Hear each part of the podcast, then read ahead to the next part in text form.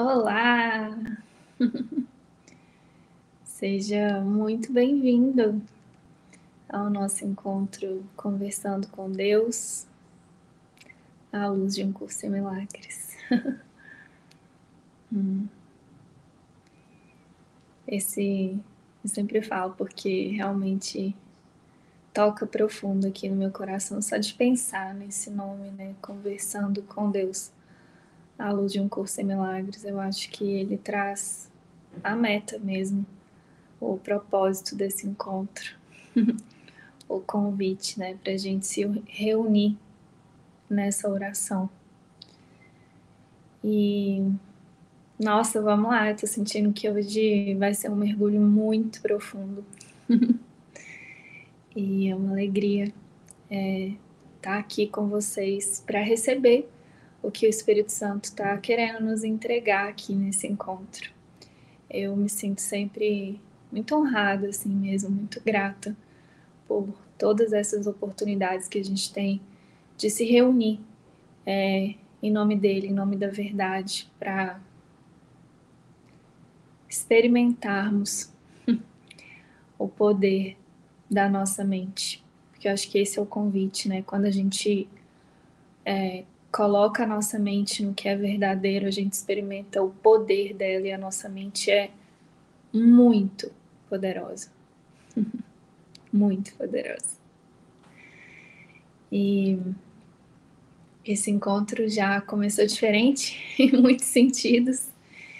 E, e ele tem me levado a experiências profundas assim para conseguir alcançar é, o que parece ser a teoria que a gente vai ler hoje.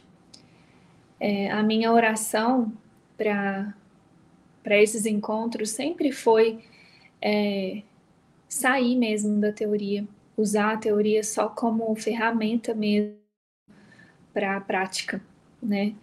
É, desde quando eu senti no meu coração é, o chamado, né, para fazer esse estudo é, do que parece ser o livro-texto de um curso em milagres, a minha oração era essa, assim, como que a gente faz para sair da teoria não ficar só num lugar de ler o texto, que qualquer um pode abrir e ler a qualquer momento, né? A gente pode abrir e só ler o texto a qualquer momento e, e às vezes é importante, mas não era essa a intenção, realmente a minha oração era como que como que a gente faz para experimentar mesmo, sabe? É... Esse curso, né, que a gente escolheu, ele é um curso prático, ele precisa ser prático, né? O David e vários outros professores falam que 99%, 99,9% desse curso é prática e apenas 0,1% é 0,1%, ai gente, 1%. 99% prática, 1% teoria, é isso. eu querer fazer conta essa hora não ia dar muito certo. É... E ah, é lindo a gente falar isso, né? 99% prática, 1% teoria. Mas e se a gente já praticar isso, né? Porque esse é realmente o convite um curso milagres, assim, 99% tem que ser prática para a gente compreender a compreensão verdadeira desse curso que nos traz a paz e a alegria que a gente busca, porque é para isso que a gente faz esse curso, né? A motivação desse curso é alcançar e manter um estado de paz. Então, essa compreensão, esse estado de paz, essa alegria só vem com a prática mesmo, né? E só que olha o quanto é profundo isso. Se 1% é a teoria, e o David sempre fala que por isso que essa teoria ela tem que ser tão direta e verdadeira, porque ela tem que te levar mesmo para a verdade, sem brechas para você se desviar ou distrair e não, né, ou se afundar mais na ilusão. Então essa teoria, essa metafísica tem que ser muito clara e direta. E o curso tem essa metafísica muito clara e direta mas sem a nossa disponibilidade sincera e verdadeira de pegar isso aqui e praticar, a gente vai ficar patinando e com aquela sensação de que esse curso não funciona. E aí a gente é muito comum a gente encontrar o ego, né? Fazendo o curso. a gente encontra as resistências, a gente encontra as defesas do ego, né? Porque o ego é muito ativado à medida que a gente tem um sim sincero para pegar algo e falar, eu vou praticar isso aqui. Sabe, eu não vou só ler ou entender intelectualmente, eu vou praticar. Eu vou dar um passo em direção à vivência disso, né? E isso levanta coisas no ego. E aí é tudo que ele precisa, né, para deixar a gente ali num lugar onde parece que a metafísica não funciona, parece que o curso não funciona, parece que a oração não funciona, que o perdão não funciona, que nada funciona, sabe? Quem aqui conhece essa sensação, fala a verdade. Então, é, o convite é para essa prática sincera mesmo, assim, ó, vamos pegar isso juntos, vamos realmente nos unir aqui, pedindo e abrindo de verdade o nosso coração para essa experiência, para a prática sincera, para a aceitação profunda de tudo que a gente receber aqui hoje, né? porque é desse lugar que a gente vai encontrar o Espírito Santo, que é o guia desse curso. Se a gente está encontrando esforço, sacrifício, sofrimento, é porque a gente está encontrando o ego, a gente está deixando o ego nos guiar nesse curso. E não é esse o objetivo do curso. O curso ele é para realmente é, treinar a nossa mente para ouvir o Espírito Santo, para que o Espírito Santo seja o nosso guia e que ele possa realmente nos guiar para um lugar de, de clareza, de entendimento, né? De milagres. é isso, é para isso, né, que a gente quer essa prática sincera. E agora há pouco eu estava subindo é, aqui para chegar aqui no, no, apartamento que a gente está hoje, tem um morro muito grande, assim, muito grande mesmo, assim. E agora há pouco eu estava subindo de carro esse morro para vir para cá, algumas horas atrás, e eu tive uma experiência muito didática que tocou muito meu coração e eu estou sentindo de compartilhar aqui, porque eu acho que a gente pode usar essa experiência aqui é, para o nosso estudo de hoje. É, eu estava dirigindo, né, e, e subindo esse morro, e sempre que eu passo, tem muita gente que sobe esse morro, né, a pé. E, e aí eu vejo as pessoas e tal e fico assistindo, né? E é muito comum se assistir. Bom, para mim era muito comum assistir as pessoas com é, expressões de esforço subir no morro, porque realmente é um morro muito íngreme, assim, sabe? É, eu assistia e achava que estava tudo bem. tipo, nossa, e concordando, né, com o esforço e com o sacrifício. Nossa, é mesmo, eu mesmo, nossa, faço de tudo para não ter que subir a pé esse morro. e concordando com esforço e com sacrifício. Pois bem, hoje estou eu subindo de carro e olho um irmãozinho santo. Eu fico até emocionada de lembrar, porque foi muito lindo. Com, com o fone no ouvido, subindo, brincando o morro ele estava literalmente brincando. Ele estava dando uns passos mais largos e ele ia fazendo assim. Acho, sei lá, se ele estava imaginando que ele estava numa academia ou não sei. Eu sei que eu até parei assim o carro, eu fui muito devagar, sorte que não tinha nenhum carro atrás. Tava tudo perfeitamente orquestrado, porque eu vi que aquela cena era para mim, né? Acho que essa sabedoria e quando você tem essa disponibilidade de viver o curso, isso é viver, isso é viver o 99% te prática e 1% teoria. É você estar tá sempre atento, você, nenhum lugar que você está é por acaso, nenhuma pessoa que cruza o seu caminho por acaso, tudo são oportunidades para você praticar o que você está é, tá aprendendo né, nesse curso.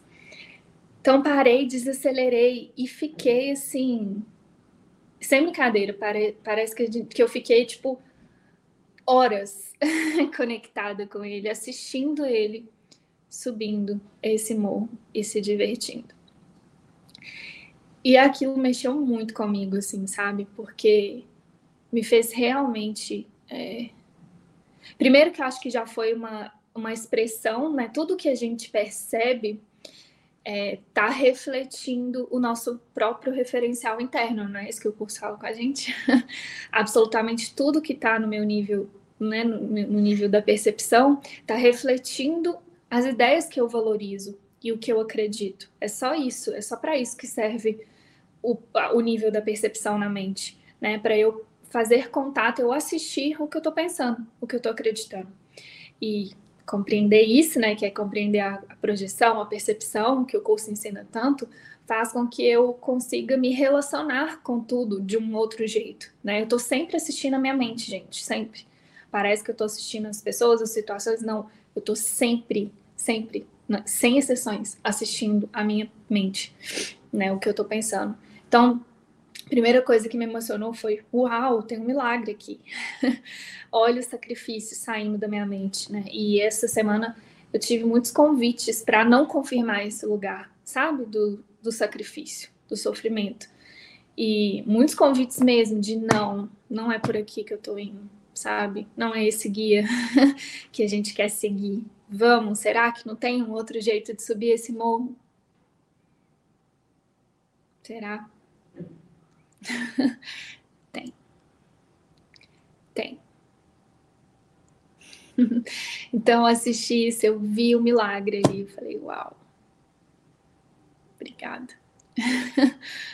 Obrigada por esse símbolo que está só confirmando isso, né? Que sim, tem um outro jeito de seguir esse caminho espiritual. E, e aí, nossa, várias fichas caindo, né? Que é,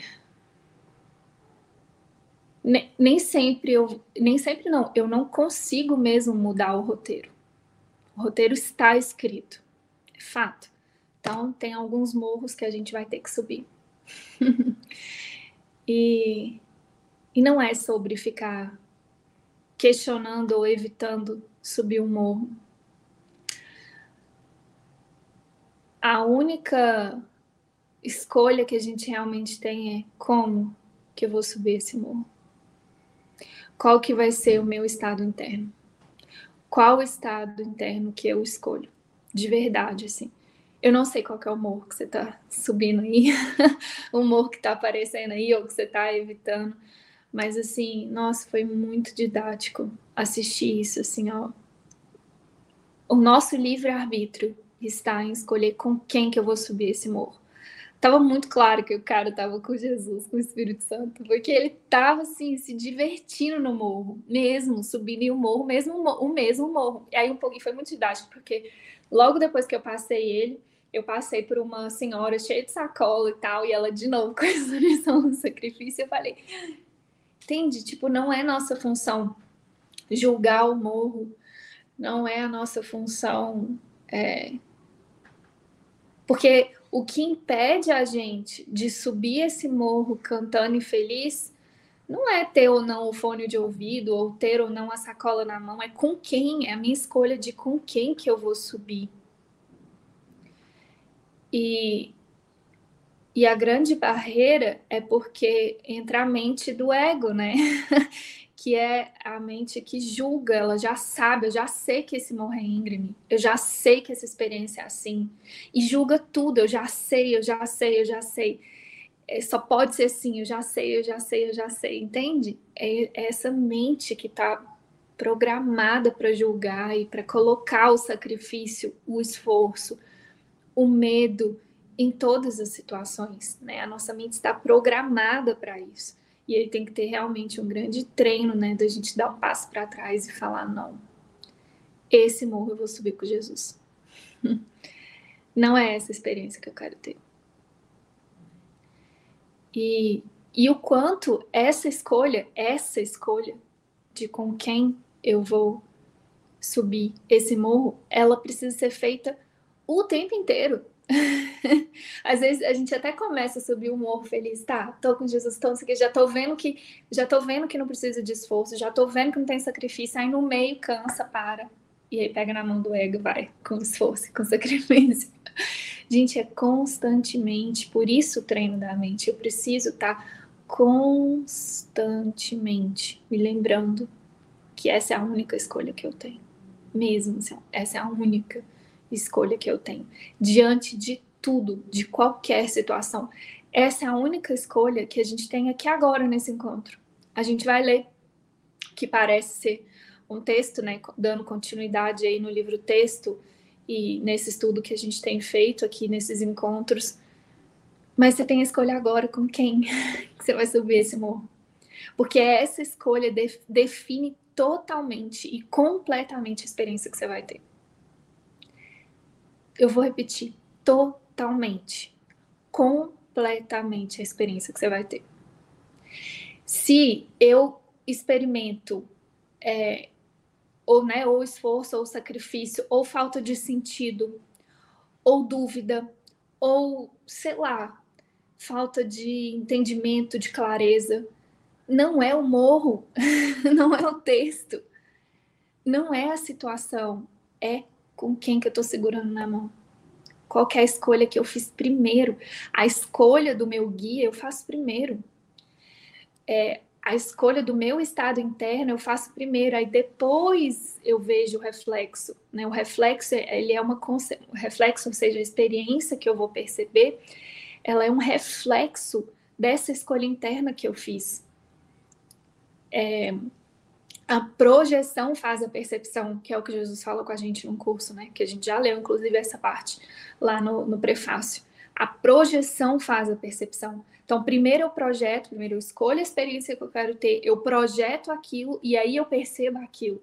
Só que aí o ego dá um jeito de ser tão inconsciente que ele te distrai, ele te ocupa, te preocupa e ocupa tanto né, com a percepção para você não ver essa decisão que você está tomando o tempo inteiro que é simplesmente essa decisão de verdade com quem que eu estou escolhendo subir esse morro. Para quem que eu vou dar as mãos. E aqui, consciente de que, dependendo de quem for, a minha experiência vai mudar totalmente e completamente. E aí, como o ego não dá muito conta disso e não quer que você veja, ele fala: a culpa é do morro. O morro é íngreme. O problema é, sabe, a, a, aquela pessoa, é aquela situação. O problema é estar tá sempre fora, sempre colocando o problema fora. Para você não olhar para onde está mesmo, não. O problema nunca está fora, é sempre um problema de percepção. Sempre. você só tem um problema de percepção e a percepção eu corrijo na mente, nesse lugar, com quem que eu tô. Com quem que eu tô? Porque a partir dessa escolha, eu vou perceber é, o, o mundo da dualidade, né? Que, que, é, que vem dessa mente dividida. Se eu já escolhi o ego, a mente do ego é uma mente equivocada, é uma mente confusa, é uma mente que tem a ideia de sacrifício, tem a ideia de esforço, tem a ideia de sofrimento. Ou se eu escolher o Espírito Santo, eu vou perceber clareza, entendimento, perfeição na mesma situação, na mesma, o mesmo morro, o mesmo morro. E aqui a gente entra num conceito fundamental de um curso milagres, que é o perdão. O que é o perdão, gente? Por que, que Jesus fala aqui com a gente no curso, né? Que é, o, o perdão é a nossa única função e a minha função e a minha felicidade são uma só. O perdão é simplesmente não perceber problema. Em outras palavras, perceber a perfeição. Como é que eu faço para fazer isso?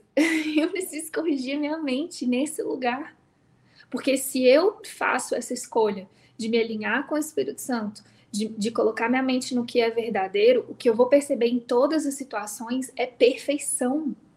Mesmo ainda vendo o que parece ser um morro íngreme, eu vou falar: Uau, é perfeito. Eu tenho que subir esse morro. É perfeito. Entende? E se eu tô com a mente equivocada? E se eu já escolhi a mente equivocada antes, né? O ego? Eu vou ver tudo como um problema. E como? Percebendo tudo como um problema, o sacrifício, né, o medo, como que eu vou ser feliz? É impossível. é literalmente impossível. Aí o ego fala assim: Eu já sei como é que você pode ser feliz. Resolve o problema. Resolve o problema e você vai ser feliz. Será? Muitas vezes a gente compra né, essa solução que o ego dá. E você fica muito ocupado e preocupado em resolver o problema. Tudo isso para quê? Para você não olhar para o seu único problema, que é o meu problema, é problema de percepção. Se eu corrijo a minha mente, eu não vou mais. Ó, vamos junto aqui, porque de novo o convite não é para você ficar num lugar teórico. Isso que eu estou falando aqui agora é totalmente prático. Você pode alcançar esse lugar da mente que eu estou compartilhando com você agora. Nesse lugar, todos, não é nem há alguns problemas, todos os problemas desaparecem. Isso é o perdão. É um lugar onde minha mente está tão clara, está tão corrigida.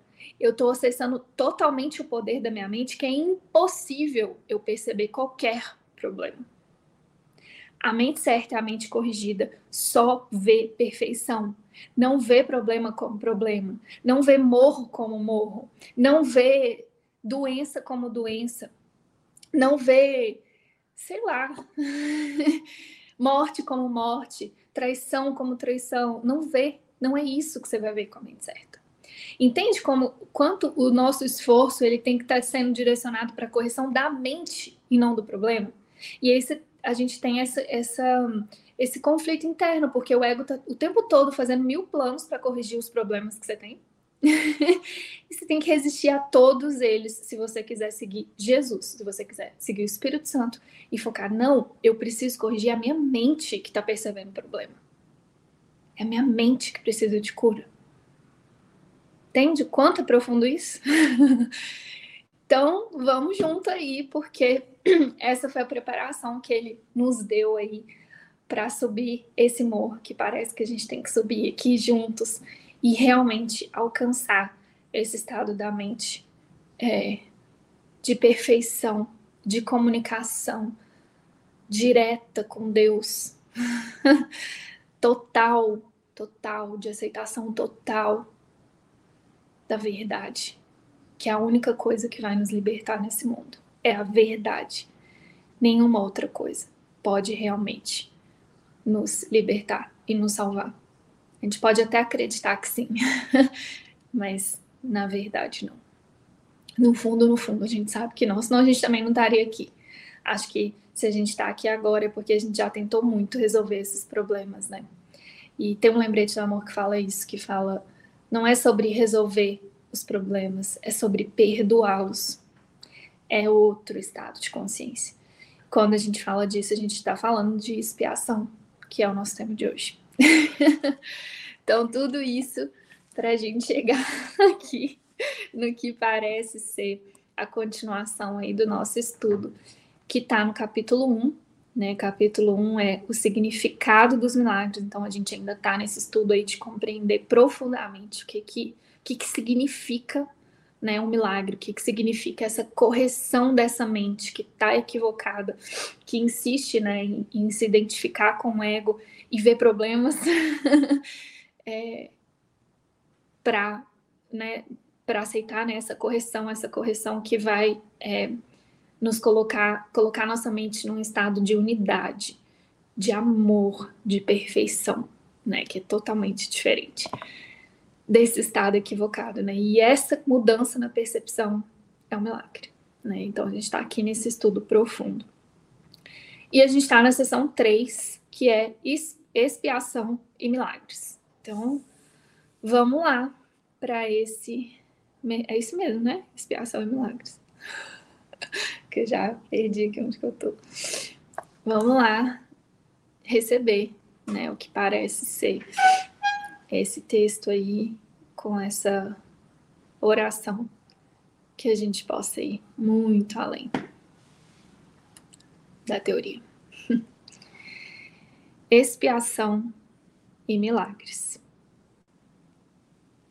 Eu estou a cargo do processo da expiação que empreendi começar. Quando ofereces um milagre a qualquer um dos meus irmãos, tu o fazes para ti mesmo e para mim. Hum. A razão pela qual vens antes de mim é que eu não necessito de milagres para minha própria expiação, mas estou no final, no caso de falhares temporariamente.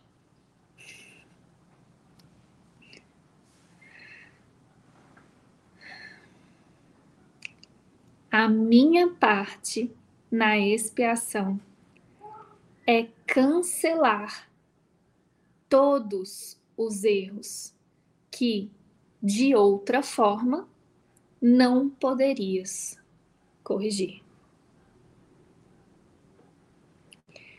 Eu vou repetir porque aqui tem uma chave aqui importante nesse texto, tá? Que a gente compreendendo isso é, pode facilitar muito a nossa prática, assim, porque tem, tem um entendimento profundo. Vamos lá, ó. A minha parte na expiação. Então, a parte de Jesus, que é o representante do Espírito Santo, então a parte do Espírito Santo e de Jesus na expiação é cancelar todos os erros que de outra forma não poderias corrigir. Então aqui já começa nos colocando no nosso lugar, né? Porque muitas vezes a gente está tentando fazer a parte dele.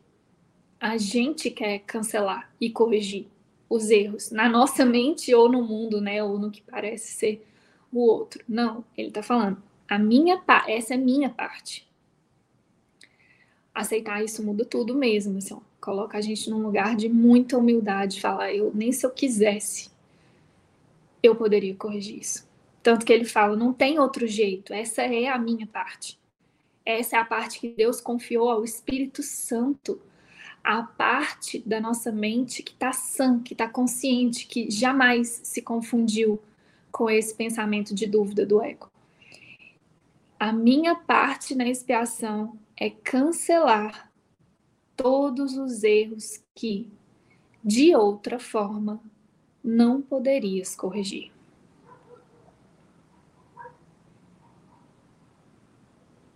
Hum.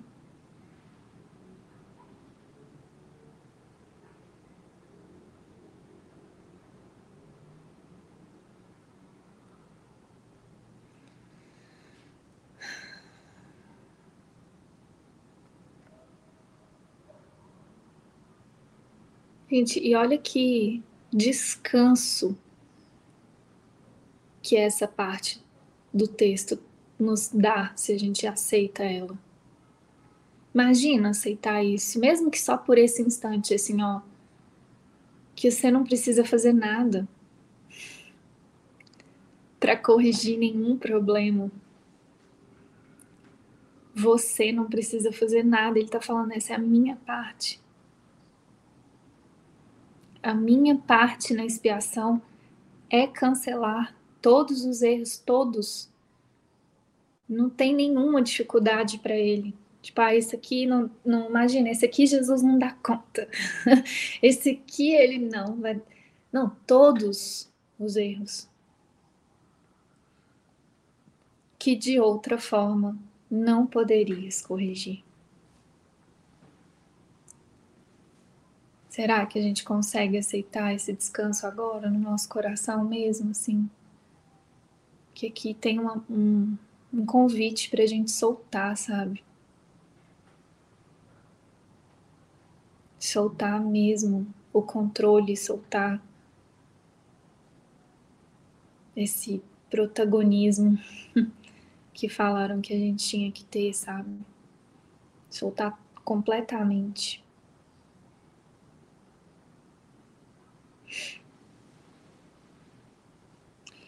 E aí ele continua.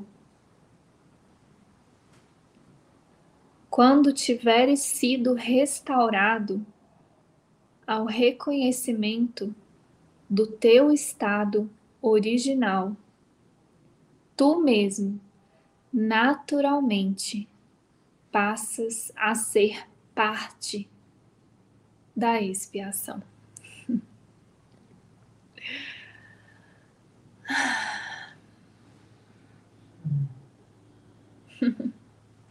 Estou sentindo de aprofundar um pouquinho aqui também nessa frase, porque ela também tem uma, uma chave importante. Vamos lá.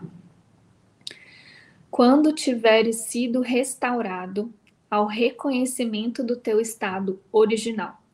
Vamos olhar para o que, que tem na mente quando a gente lê essa, essa frase, porque é muito comum a gente colocar esse quando no tempo, né?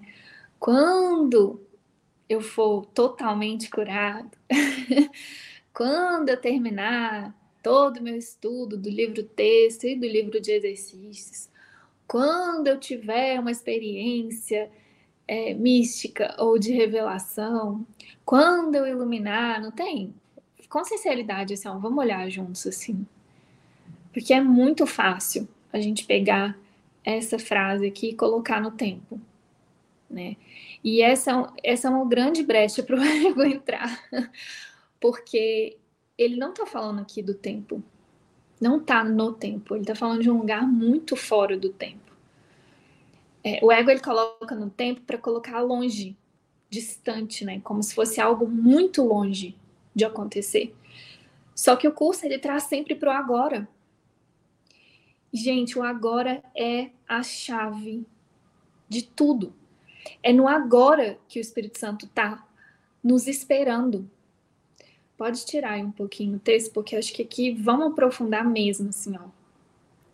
Vamos falar desse agora. porque esse agora é a chave, é o nosso ponto de poder.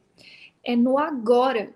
E lembrando que agora, esse agora que eu estou falando, né, esse instante santo, ele está fora do tempo. Ele é a interseção entre a linha horizontal do tempo, né, da forma como a gente percebe o tempo e o espaço, com a linha é, vertical, que é fora, para cima. Né? Ele é o convite para essa verticalidade, para essa é, mente expandida, né? para esse estado elevado de consciência. Esse agora, esse instante santo, é essa interseção, é esse ponto que nos leva para esse estado elevado. Então tá fora do tempo. Parece que está dentro do tempo, né? Entre o passado e o futuro, mas está fora.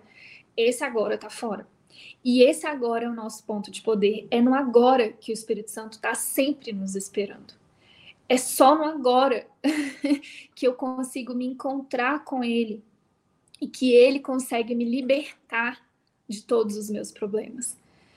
Então, no tempo, pode ser que você tenha mesmo muitos problemas. Só que no agora, aqui agora, aqui agora, nesse instante, você não tem nenhum problema. Ninguém tem nenhum problema no agora. Nesse agora. Entende? Tá fora. E esse é o lugar, ó, quando tiveres sido restaurado ao reconhecimento do teu estado original, que está fora do tempo e do espaço, tu mesmo naturalmente passas a ser parte da expiação.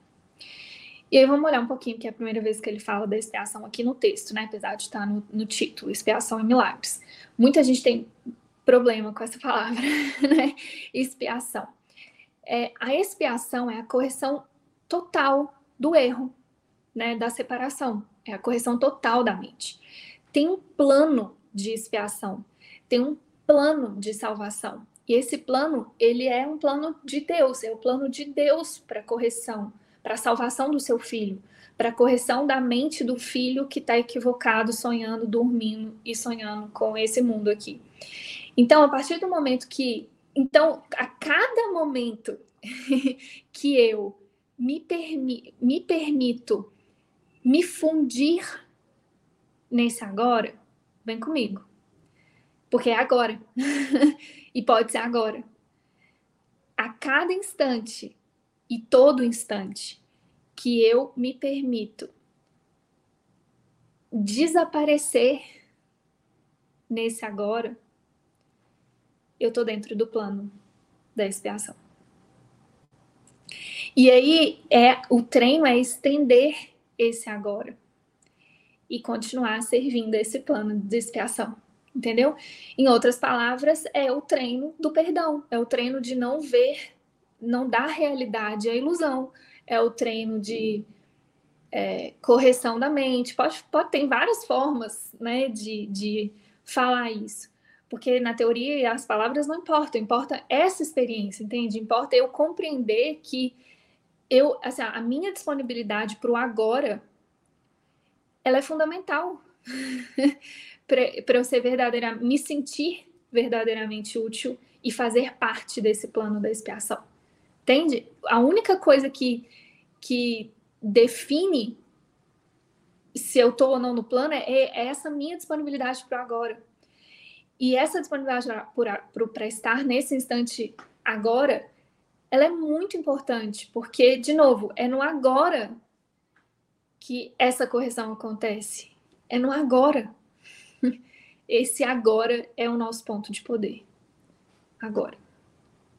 Então, por isso que eu preciso tirar isso do tempo. E olhem na mente a tentação de colocar no tempo. Mesmo quando, quando tiver sido restaurado ao reconhecimento do teu estado original, tu mesmo, naturalmente, então é natural, naturalmente passas a ser parte da expiação. É natural, porque eu, eu, eu, eu fui restaurado ao meu estado original, a ilusão não me convence mais. Eu estou consciente que eu sou o sonhador desse sonho. No agora, eu estou consciente de quem eu realmente sou, eu estou consciente de todo o poder da minha mente. Entende? E nesse, nesse lugar eu sou parte da expiação. Gente, olha que libertador. E isso em outra parte do livro, Jesus fala, né? Tudo o que te é pedido, tudo o que é, é necessário para você ser um professor de Deus, para você trabalhar para a expiação, sei lá, ser um trabalhador de milagres, é aceitar a expiação para você. Entende? É aceitar essa correção da sua mente que está sempre disponível agora. Você não tem nenhum curso que você precisa fazer, nenhuma especialização, você não precisa se preparar para nada. você não tem que ter nenhuma habilidade específica, você não tem que ser melhor em na nada, nada te é pedido a não ser essa disponibilidade do agora, de você querer mesmo profundamente essa correção para você. e essa disponibilidade de se dissolver nesse instante. De não. É, tem, é uma disponibilidade mesmo, assim, ó, de não ficar preso no tempo e no espaço, de não usar nada no mundo. Em outras palavras, é não usar nada no mundo para te prender aqui. É realmente querer sair do tempo. Então, ó, entende a importância do quando, a gente tirar o quando do tempo? Eu preciso tirar essa ideia, o quando, porque a gente, a mente foi muito treinada né, no, no, no sistema de pensamento do ego a colocar o quando no tempo. então, toda a gente, todo nosso, todo o sistema de pensamento que a gente segue aqui no mundo é para reforçar o tempo e o espaço. Né? O mundo está todo perfeitamente orquestrado para te prender aqui. Né? E o tempo é essa grande armadilha. Então, por exemplo, quando eu te falar, ah, quando que eu vou te ver? Quando? Você já pensa na ideia de agenda. Deixa eu ver aqui na minha agenda qual dia e horário que eu posso, né? Ou então, quando que quando que você vai iluminar? Aí você já vai pensar, né? Não, no dia e tal, depois de fazer isso. Quando que, entende? O quando ele já está diretamente associado ao tempo. e o agora também. Se eu falar agora, você vai falar agora são 19h40. Sei lá. São. O agora. Aí Jesus está tá tirando a nossa mente. Por isso que ele fala: eu preciso questionar todos. A nossa função é questionar todos os nossos é, pensamentos, todas as nossas crenças, tudo que a gente valoriza. Enquanto não restar, enquanto restar um que me prenda, no tempo, não, minha mente não vai ser totalmente livre. Por isso que eu preciso questionar tudo e trazer tudo que eu acho que eu sei, tudo que eu aprendi, né, à tona, para me libertar minha mente do tempo e do espaço, porque o tempo e o espaço é uma barreira para eu é, fazer contato com o meu estado original. Tudo aqui no tempo e no espaço é uma, são barreiras para eu não restaurar o meu estado original, para eu não fazer contato com quem eu realmente sou. Tudo no tempo e no espaço são defesas contra o que eu realmente sou. Olha que profundo e o quanto a gente precisa estar consciente disso, né? Então vamos lá, vamos seguir. Eu vou. Vou ler de novo. Quando tiveres. Ó, você vê que já ampliou na mente, né? A ideia do quando. Quando eu leio agora. Quando tiveres sido restaurado ao reconhecimento do teu estado original, tu mesmo, naturalmente, passas a ser parte da expiação. Na medida em que compartilhas da minha recusa em aceitar o erro em ti e nos outros, não podes deixar de unir-te à grande cruzada para corrigi-lo. Escuta a minha voz. aprende a desfazer o erro e age para corrigi-lo. Nossa. Uau! Vamos alcançar juntos aqui esse lugar da mente que ele está convidando a gente para alcançar. porque é um lugar muito lindo da mente. Ó, na medida em que compartilhas da minha recusa em aceitar o erro em ti e nos outros. Gente, ó. Que lindo. Que lindo, vamos lá, porque isso aqui, aqui tá a nossa paz, a nossa felicidade. Aqui tá a paz e a felicidade que a gente busca no mundo, tá aqui. Nisso aqui, na prática disso aqui, porque isso aqui é a prática do perdão verdadeiro. Lembra que o perdão é não ver o problema, não não não ver o problema.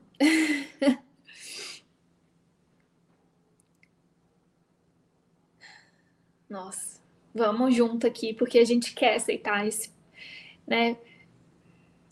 Porque na verdade assim, é, é, é, um processo, né? A gente percebe ainda o perdão como um processo, é esse processo de não ver um problema como problema, né?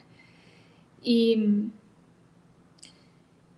e nos unindo a Jesus nisso, o que vai acontecer é isso, que ele, ele, ele vai treinar a nossa mente para isso, assim, para recusar ver, recusar aceitar o erro, recusar aceitar o problema recusar. Não significa que você não vai perceber ele, porque aí tem um lugar que a gente toma, tem que tomar muito cuidado também, e é um lugar que, que é muito fácil estudantes de um curso de milagres cair nele, porque inclusive ele é uma defesa do ego contra a verdade, que é um lugar de negação, né? A negação, ela é uma defesa contra a verdade, contra o Espírito Santo. É, eu até anotei isso aqui hoje, que eu estava lendo uma coisa que a gente está fazendo um trabalho de, de revisar é, um livro do David que a gente vai publicar em breve aí pela Frequência do Amor, que é o This Moment is Your Miracle, né? Esse momento é o seu milagre. A gente está fazendo a revisão dele, eu estou lendo ele aqui para checar a tradução e tal. Eu li isso hoje aqui, que era uma parte muito linda. Esse livro é um presente, assim. A gente está trabalhando, em breve a gente deve publicar ele. e, e ele, o David estava falando justamente disso, assim, das defesas do ego, né? Para contra o Espírito Santo, para ouvir o Espírito Santo. E ele falou da negação, da repressão, dos julgamentos e dessa mente do eu sei. Então, tudo isso é defesa do ego para você não ouvir o Espírito Santo, né? Para você não permitir que a sua mente seja corrigida. Então, esse lugar de negar, negar o erro né? Ou reprimir, não funciona. Não adianta você falar, não tá aqui, é, ou não adianta, não vai adiantar. E o ego faz muito isso, né? De falar, tá tudo bem. Quem acompanha a frequência aqui mais tempo, a galera da comunidade já deve ter ouvido a música é, Tá Tudo Bem, né? Que vem desse lugar, ó, não nega não, sabe? Não esconde nada de você, não. Tem muita coisa aí do ego para ser exposta, né? Porque, de verdade, a negação, ela é uma, uma armadilha do ego mesmo, essa defesa contra, né? A verdade, contra os milagres. Então, não é desse lugar, assim, não é olhar e e negar. Ou ficar, não quero ver, não quero que esteja aqui, sabe? E, e rejeitar ou reprimir ali o erro. Não é sobre isso. É sobre é a recusa em aceitar o erro como erro. É nesse lugar, gente, é nesse lugar que eu experimento paz e alegria. Eu falo, olha, eu tô percebendo, né, o erro, mas eu, eu, eu me nego, eu recuso aceitar ele como verdadeiro. Eu recuso aceitar esse erro em mim ou no meu irmão como verdadeiro. Nesse lugar eu estou muito junto com Jesus. E se eu estou muito, muito junto com Jesus, é impossível não sentir paz. E aí tem esse processo do perdão, de falar, nossa, eu estou percebendo um erro aqui, Jesus. Eu tô incomod... Isso aqui ainda está me incomodando. Então, corrige isso aqui para mim. Não quero mais ficar confirmando esse erro em mim ou no meu irmão. Entende? E à medida que eu vou praticando nisso, isso, isso vai me vai libertando a minha mente. E aí, olha que lindo. Na medida, então ele sabe, ó, na medida, ele sabe que é um processo, que a gente escolhe é, é, viver isso, né, experimentar isso como um processo. Então, na medida em que compartilhas, então ele sabe que vai ser gradual, a gente vai aceitando aos pouquinhos, quando a gente vai experimentando essa paz e alegria que vem disso, que vem dessa prática sincera de olhar o erro e não aceitar ele como verdadeiro, né? a gente vai ficando se sentindo tão livre e falando, nossa, é isso que eu quero ver em todas as situações. Não quero olhar para esse, esse morro e, e, e, só julgar e achar que eu sei ou, ou fugir de. Sabe? Não, eu, não é isso que eu quero ver. não é isso. Não é, Jesus, eu quero, eu, eu quero ver isso de um outro jeito, né? Esse querer, essa disponibilidade para o milagre. Então ele sabe que, que, que, que, é, que vai ser um processo, né, da gente ir permitindo isso aos pouquinhos. Então, na medida em que compartilhas da minha recusa em aceitar o erro em ti e nos outros, não podes deixar de unir-te à grande cruzada para corrigi-lo. Gente, nesse lugar, você se une né, a companheiros poderosos, a cuidadores que estão unidos nesse mesmo propósito de não confirmar o erro, sabe? De, é, de não reforçar a ilusão. E é só isso que te une verdadeiramente aos companheiros poderosos, né? É o reforçar desse propósito. E isso diz muito também. É, dos relacionamentos, né? À medida que você vai praticando isso, você vai, você vai fica mais fácil para você perceber assim, tipo, nossa, quando eu tô mais próximo de tais pessoas ou de outras pessoas, né? O que que tá sendo confirmado ali? O que que eu, o que que eu tô querendo confirmar? É... Não sei, isso vai ficando mais claro, entende? tipo assim, porque tem tem certas configurações no mundo que são feitas para confirmar ideias. E à medida que você não quer confirmar aquelas ideias, você não vai conseguir mais é, interagir desse mesmo lugar, e, inclusive você não vai nem ser bem recebido nesse lugar. Né? E isso explica muito porque que você perde afinidade às vezes com alguns grupos e começa a ter afinidades com outros, né? Porque é nesse lugar, sabe? Tipo, a quem eu estou me unindo e a que propósito, né? Para reforçar o quê? Isso o curso isso vai ficando muito muito claro, assim, isso vai ficando escancarado, né? Mesmo, tipo, e acho que é, um, é algo para a gente estar tá sempre olhando mesmo, assim, sabe? Tipo, o que que eu tô tô me unindo a quê aqui, sabe? O que que eu tô querendo confirmar ou não? e praticando isso, você vai se unir a essa grande cruzada para corrigir que está realmente unido para para essa correção, né? Em prol dessa correção, com a meta dessa correção. E aí vem ele com esse chamado lindo. Escuta a minha voz.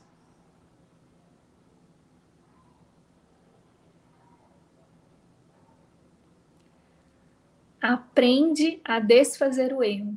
Pode voltar, ainda não vou ler tudo, não, estou aprofundando aqui ainda nessa parte porque nossa, aqui tem muita coisa para a gente ainda. Vamos receber, ó. Escuta a minha voz. Chama ele. Chama. Chama mesmo. Aquelas situações, fala, olha, isso aqui, esse problema tá parecendo muito real. Essa situação tá parecendo me afetar muito. Chama ele escuta a minha voz, ele está sempre ali para reinterpretar aquilo para você, para colocar um fone de ouvido com a música mais alegre para você subir esse morro que você tem que subir. Escuta a minha voz, aprende a desfazer o erro. E nessa hora, gente, ele vai te dar uma reinterpretação. E ele vai te dar orientações muito específicas do que, que você precisa fazer para desfazer aquele erro, para corrigir a sua percepção. Isso aqui é a guiança. Por isso que eu falei que nessa parte tem tudo que a gente precisa para ser feliz e viver em paz. Porque esse, eu, eu, preciso entender, ó, eu quero, eu quero, eu preciso querer é, é, não aceitar o erro, então eu preciso querer recusar aceitar o erro para me unir a ele. Então eu preciso falar, ó, eu não, isso aqui eu, eu tô percebendo como problema, mas eu não quero ver isso assim tem que ter essa decisão, porque nesse lugar eu me uno a Jesus, ao Espírito Santo. E aí, nesse lugar, eu preciso pedir mesmo, assim, ó, escuta minha voz, faz o que você precisar fazer para se aquietar e ouvir Ele falando com você. Pede, pede, porque Ele tá aí. Essa é a hora de ajoelha, sabe? De colocar o joelho no chão e falar: me mostra, Traduz isso aqui para mim. O que que você pensa sobre isso? Me mostra. Eu preciso te ouvir falando comigo. O que, que você pensa sobre isso? Eu penso que esse morro é íngreme, que eu não dou conta, que eu tô fraca, que eu não comi direito, que eu não, não, não entra, né? Toda. Por isso que eu falei, faz o que funcionar para você, para que você possa limpar sua mente para ouvir ele que nessa hora tem uma purificação que precisa acontecer. Porque se eu estou percebendo o problema como problema, é porque a minha percepção está equivocada. Então tem um trabalho de limpeza na minha mente que eu preciso fazer. Porque esses pensamentos estão bloqueando né, essa escuta. Então é a, minha, é a purificação. Faz o que, você, o que funcionar para você.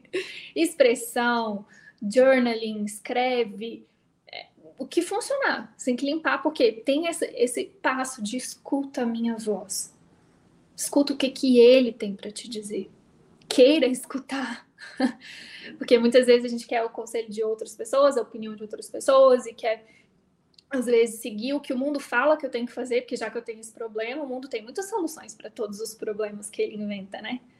Tem muitas soluções. Então, entende que eu preciso desistir do tal do resolver o problema e falar, não, eu quero escutar Jesus. O que, que Jesus tem para me falar sobre esse problema? O que, que ele pensa sobre isso? Que eu estou vendo como esse morro gigante. Será que ele vê a mesma coisa que você está vendo? Entende? Então, ó, o chamado muito amoroso. Escuta a minha voz. Aprende a desfazer o erro. Ele vai te ensinar.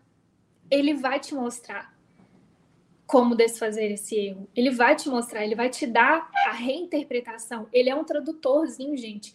É uma vozinha que tá sempre aí. Se você liga, ele vai reinterpretar tudo para você. Sempre tem uma reinterpretação. Lembrete, né? Sempre há uma saída amorosa. Sempre. É sempre, 100% das vezes, sem erro. É Jesus. é a resposta de Deus para todos os problemas que a gente inventou. Sempre tem um jeito mais amoroso de olhar para tudo, sempre. O ponto é, eu tô escutando? eu dei a mão para quem? Para subir esse morro. Escuta a minha voz. Aprende a desfazer o erro e age para corrigi-lo. Volta para o que a gente falou da prática. Gente, não adianta ficar só na teoria. Às vezes ele te dá a resposta, você vê o que você tem que fazer, e aí você vai lá e sobe o morro xingando, e inconformado, e resistindo, sendo que você já viu que você poderia, ele te deu às vezes o fone de ouvido, você vai, guarda no bolso e sobe o morro reclamando. Porque é isso que a gente faz, né? Essa teimosia do ego é tanta que às vezes ele, ele já te falou. Porque tem né, os passos da guia nossa, às vezes realmente a gente está com dificuldade de ouvir. Às vezes tem fases né, que você tem que purificar mais a sua mente, limpar mesmo o seu altar para conseguir ouvir essa reinterpretação. Então tem esse passo mesmo. Ou então, às vezes, você tem que abaixar sua bola e pedir a orientação, porque nem pedir você está pedindo, né? Você está querendo direto, já sei o que fazer, e aí já age pelo ego. Mas tem outra, outras vezes que é só seguir. Segue o que você já sabe. Faz o que seu coração já está te falando para fazer. Dá esse passo que você precisa dar. Tem essa, esse, essa, essa prática. Ele não pode dar esse passo pela gente. Então, ele está sendo muito claro aqui, ó. Esse aqui tem um passo a passo assim, dá para desenhar, fazer um workshop inteiro, um retiro inteiro só com isso aqui. Vou repetir. Escuta a minha voz. Aprende a desfazer o erro e age para corrigi-lo. Olha que simplicidade! É assim que se resolve qualquer problema com ele. É assim que a gente sobe qualquer morro. Qualquer morro. Gente, de verdade, assim, ó, é nesse lugar que a gente não experimenta o problema como problema. Tá aqui a saída amorosa para tudo. Escuta a voz dele. Deixa ele reinterpretar, aprende como desfazer esse erro na sua mente. Né? Aí tem a desistência de querer corrigir no mundo ou na forma isso. E age para corrigi-lo. Segue as instruções específicas, porque ele sempre dá instruções específicas. Sempre. Ele é muito específico e muito direto com o que você tem que fazer. E às vezes não é nada do que você está pensando. Às vezes você está lá arquitetando todo um plano que você, tipo, já decidiu na sua mente que é aquilo que vai funcionar. O ego já te convenceu que é aquilo que você tem que fazer. E aí vem ele e fala assim: vai comprar pipoca. Foi muito específico, ó. Vai comprar pipoca. Te dá, de repente te dá uma vontade no agora de comer pipoca. Só que sua mente está tão ocupada com o plano mirabuloso que o ego inventou para você que a, faz pipoca, não faz sentido. E é o ir comprar a pipoca que vai desfazer. Às vezes você vai comprar pipoca, chegar lá e encontrar a pessoa. Quantas vezes já aconteceu comigo? É, esse exemplo, esse exemplo do hoje, agora, foi isso, tipo, era o que eu precisava passar. Eu precisei sair, fazer uma eu precisei o que eu tinha que fazer na rua e passar ali e tipo, olha, foi, foi muito clara a instrução. Olha, desacelera o carro, tá bom. Olha, é isso que eu precisava para desfazer na minha mente qualquer. Entende? Tipo, é isso. Só que não faz sentido pro ego. Porque a mente do ego é tão já sei, é isso, cheia de certezas e de planos do mundo, que a gente desvaloriza essa guiança, desvaloriza o que seu coração tá pedindo, que muitas vezes vai ser compra pipoca.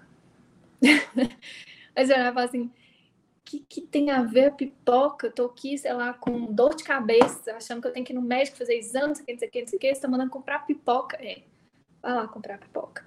Ousa agir para corrigir, para você ver o que, que acontece.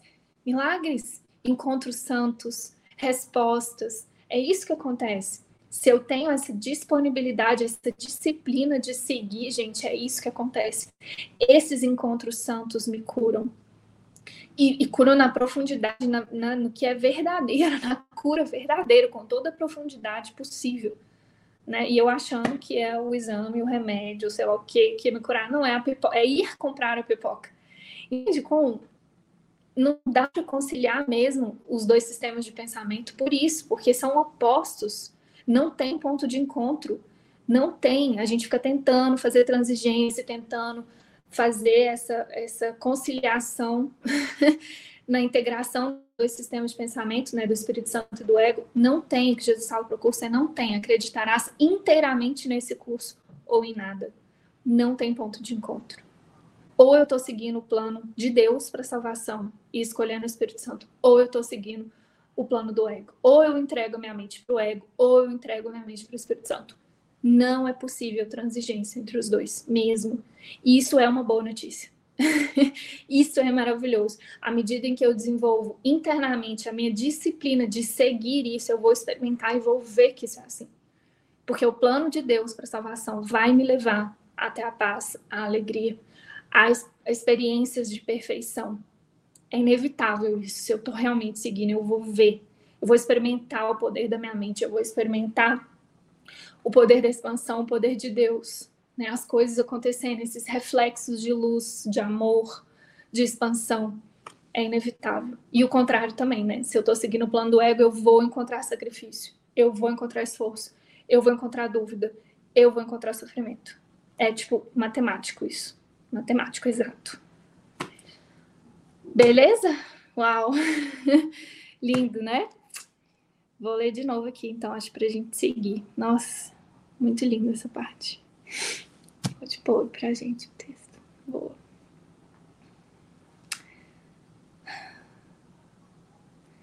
Na medida em que compartilhas da minha recusa em aceitar o erro em ti e nos outros, não podes deixar de unir-te à grande cruzada para corrigi-lo. O poder de trabalhar em milagres te pertence.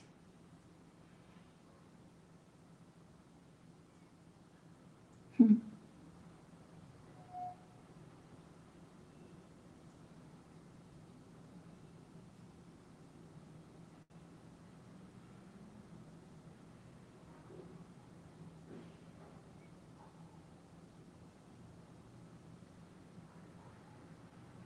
Eu pulei, né, uma parte. Pera, eu vou voltar. eu fiquei tão empolgada que eu bem que eu vi que tinha alguma coisa muito estranha que não, não fechou. Vou voltar. Quando tiveres sido restaurado ao reconhecimento do teu estado original, tu mesmo, naturalmente, passas a ser parte da expiação na medida em que compartilhas. Peraí, gente, tem alguma coisa aqui, deixa eu ver aqui. uhum.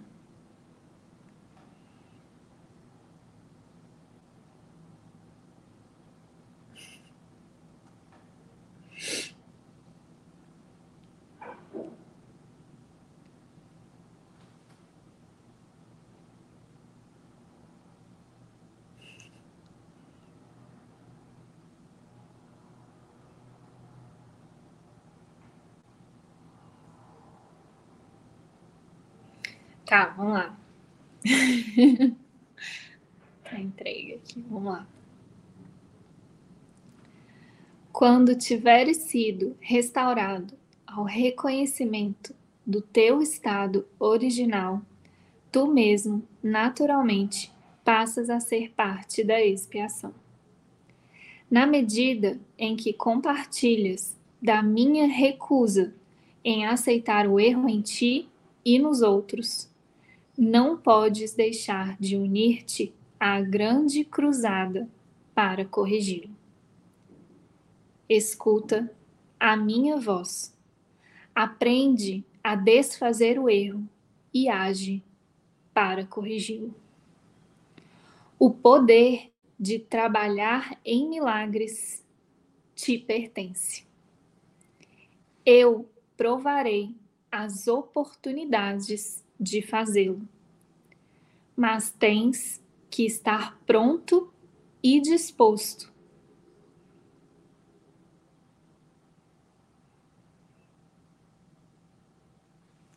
Vou repetir, vou voltar um pouquinho. O poder de trabalhar milagres te pertence. Eu provarei as oportunidades eu proverei eu proverei as oportunidades de fazê-lo. Mas tens que estar pronto e disposto.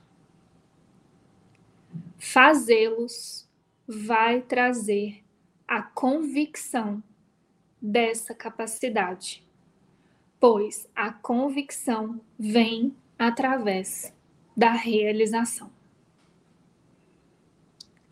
A capacidade é o potencial. A realização é a sua expressão. E a expiação, que é a profissão natural das crianças de Deus, é o propósito. oh, é muito comum a gente começar a praticar o curso Milagres, né, ter um sim de verdade para viver o curso Milagres e começar a questionar, né, carreira, profissão. Então, quem está nessa fase aí agora e está na dúvida qual é essa profissão, que caminho profissional seguir, tá aí, ó, a resposta de Jesus para você. Sua profissão natural é a expiação. Eu adoro essa parte que ele fala muito direto. Maravilhoso. Passará o céu e a terra significa que não continuarão a existir como estados separados. Minha palavra, que é a ressurreição e a vida, não passará, porque a vida é eterna. Tu és o trabalho de Deus e o seu trabalho. Ó, vamos junto aqui agora. Tem um portal para a gente atravessar e aceitar o que ele está falando aqui, que é muito profundo e, e é uma correção profunda, assim, na nossa mente sobre a percepção de quem a gente pensa que é, assim. Uma correção profunda no nosso autoconceito mesmo, assim. Ó, Tu és o trabalho de Deus. E o seu trabalho é totalmente amável e totalmente amoroso. É assim que um homem tem que pensar a respeito de si mesmo no seu coração, pois é isso o que ele é. Hum.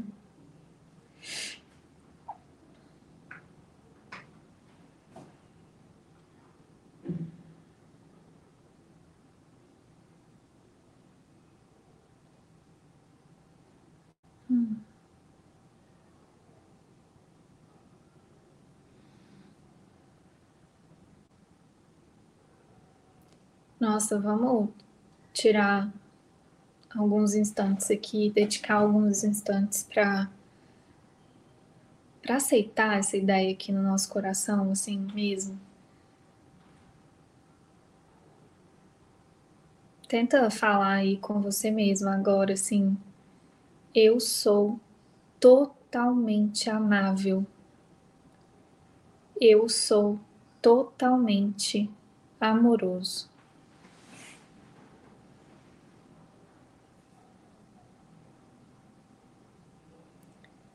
E deixa vir aí na sua mente todos os pensamentos que você já ouviu ou que tem aí, né, que te contam o contrário disso, sabe?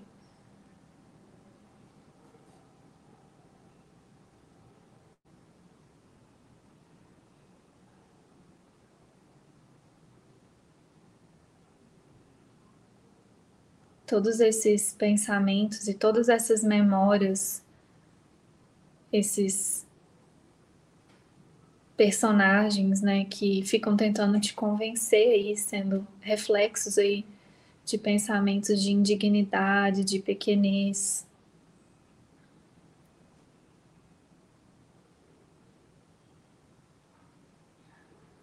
Tipo, todas as pessoas e situações que te convidam para um lugar de dúvida, de insegurança, de pequenez mesmo, sabe? Tenta trazer isso para a mente agora e olhar nos olhos dessas pessoas, né, de frente para essas situações e só repetir: Eu sou totalmente amável. Eu sou totalmente amoroso. Obrigada por tentar me convencer do contrário, mas não, eu vou ficar com o que Deus pensa sobre mim. E Ele me garante que eu sou seu filho totalmente amável, muito amado, totalmente amoroso.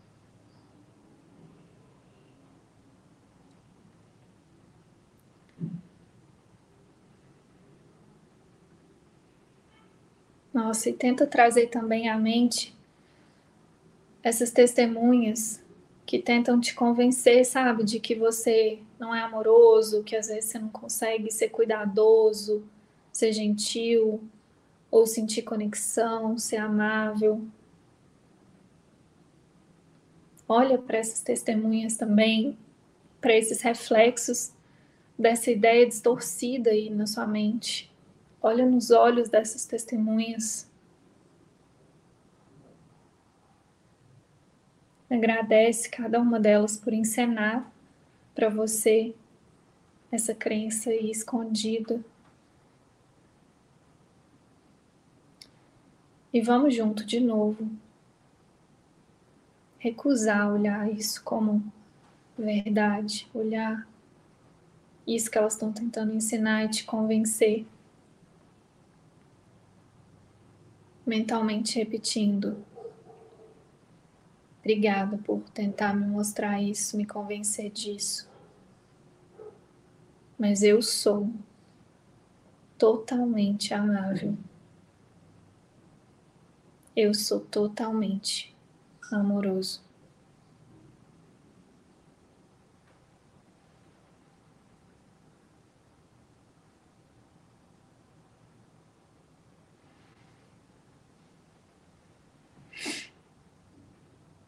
E agora vamos dar um último passo aí, um pouquinho mais profundo, olhando para todas as distorções, tudo que você já acreditou que significa ser amado. Tudo que você já acreditou que as pessoas precisariam fazer para demonstrar amor por você. Todas essas distorções, né, do que é ser amável do que é ser amado, do que é ser amoroso. Pega tudo isso, assim, mesmo que você não consiga alcançar tudo aí. Se você pegasse esse pacotinho que tem aí na sua mente com todas essas ideias distorcidas do que é ser amado, amável, amoroso, entregando mesmo nas mãos de Jesus, falando: Não sei, Jesus, eu não sei o que significa isso. Em cada situação eu não sei que significa ser amável. Eu não sei o que significa ser amoroso. Me ensina, me mostra. Me mostra, eu abro meu coração agora, eu quero experimentar isso. Me ensina. Me dirija.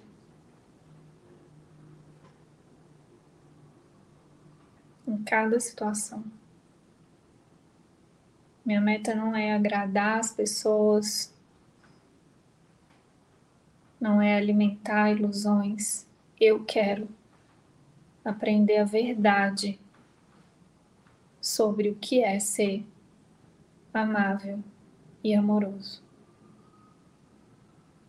E por isso eu te entrego tudo o que eu penso que eu sei sobre isso.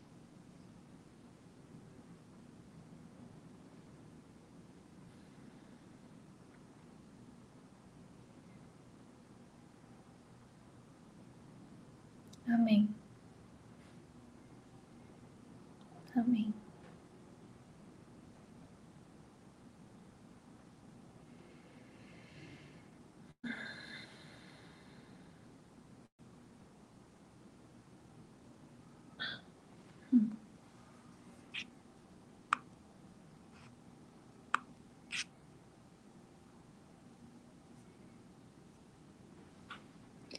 Deixa eu dar uma olhadinha aqui no chat, quem tá ao vivo com a gente. Deixa eu ver o que, que tá rolando aqui. Eu senti de dar um oi.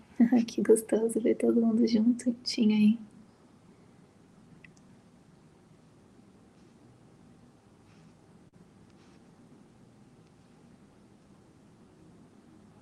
Que legal, Noni. Você subiu o morro hoje.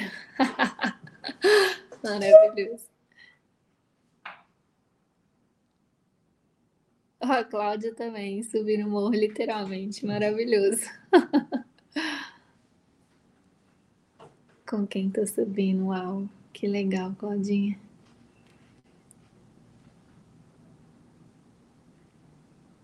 Mi, com a mente equivocada, antes de chegar no morro, eu já vou estar sofrendo. Verdade.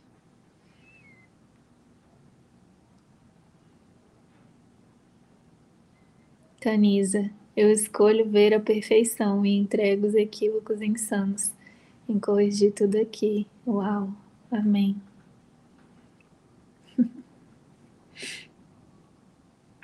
Ó, oh, a Lid lembrou um lembrete muito bom mesmo. A guiança não é para fazer sentido, é para é sentir paz. Nossa, esse, esse lembrete já me ajudou muito a comprar pipoca quando eu achava que eu tinha que comprar remédio. hum, Naile, muito difícil isso para mim. Vamos juntas, meu amor. Vamos, vamos nos unir aqui e entregar, inclusive, essa ideia de que é difícil, sabe? Vamos mesmo entregar, porque é só uma ideia. é uma escolha, é o que a Mi está falando. Você já está escolhendo o ego antes de subir esse morro. Essa ideia é difícil, eu não consigo, é, já está pegando na mão do Espírito do ego, em vez de pegar na mão do Espírito Santo. Então vamos junto aqui, pega na nossa mão e vamos junto. Pede para Jesus te mostrar que, que não é difícil, só é muito diferente, é o que ele fala. Esse curso não é difícil, mas é muito diferente. Beleza, vamos seguir aí mais um pouquinho? Bora?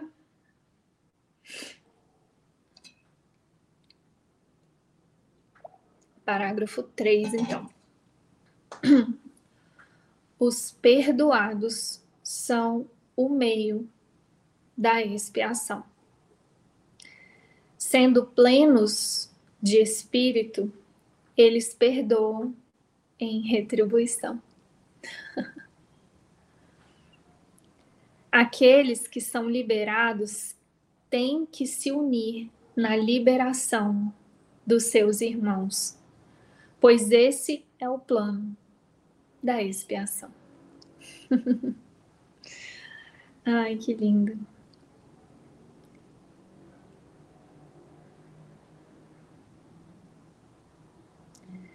Milagres são o caminho através do qual as mentes que servem ao Espírito Santo se unem a mim para a salvação ou liberação de todas as criações de Deus.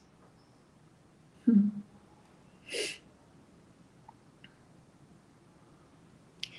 Eu sou o único que pode apresentar milagres de modo indiscriminado, porque eu sou a expiação. então lembra que a gente falou, né, que a expiação é essa correção total da mente, né? Essa, essa é o perdão completo, né? Essa é, salvação. Então Jesus ele está falando aqui na primeira pessoa, né? Eu sou a expiação, porque ele foi a demonstração disso aqui no mundo. Inclusive, ele pegou o ponto, o, o, aprendizado máximo que a gente precisa ter, né? Que é a ressurreição do corpo, né? Pegou a ideia máxima, que é a morte, e veio ensinar isso. Então, ele é a expiação nesse sentido, né? Ele é o nosso exemplo disso, ele é o símbolo disso, ele é a manifestação disso. Então, por isso que ele fala nesse lugar com muita humildade. e é isso que ele está ensinando a gente a fazer, né? Acessar essa mesma humildade, mas sabe que é humilde isso? O ego fala que arrogância, eu sou expiação, né? Te parece arrogante, muito arrogante para o ego. Mas não, isso é muito humilde, essa, eu sou expiação. E é o que ele falou aqui, é, à medida que eu vou aceitando essa recusa de aceitar o erro, eu sou expiação, eu faço parte da expiação com ele. Eu me uno a ele na expiação. Entende? E todas as vezes que a minha mente está corrigida, eu me uno a ele e aos meus irmãos que estão com a mente corrigida para cuidar da mente que está equivocada ou do que parecem ser o que ele está falando. Os irmãos, né? É, que ainda precisam dessa, dessa, do perdão, né? Da liberação. Então é muito perfeito esse plano mesmo, né? E a gente já já tem a garantia de que ele funciona, de que já foi feito, né? De que o sonho já acabou. Então, olha que delícia, a gente está né, se unindo num plano perfeito, garantido por Deus e que já foi concluído. Como que a gente não vai ser feliz se a gente se une a Jesus nisso, entende? É, é isso. Então vamos lá. Eu sou o único que pode apresentar milagres de modo indiscriminado. Porque eu sou a expiação. Por isso que em outros momentos ele falou, né? Eu sou o caminho. É isso, a verdade a vida.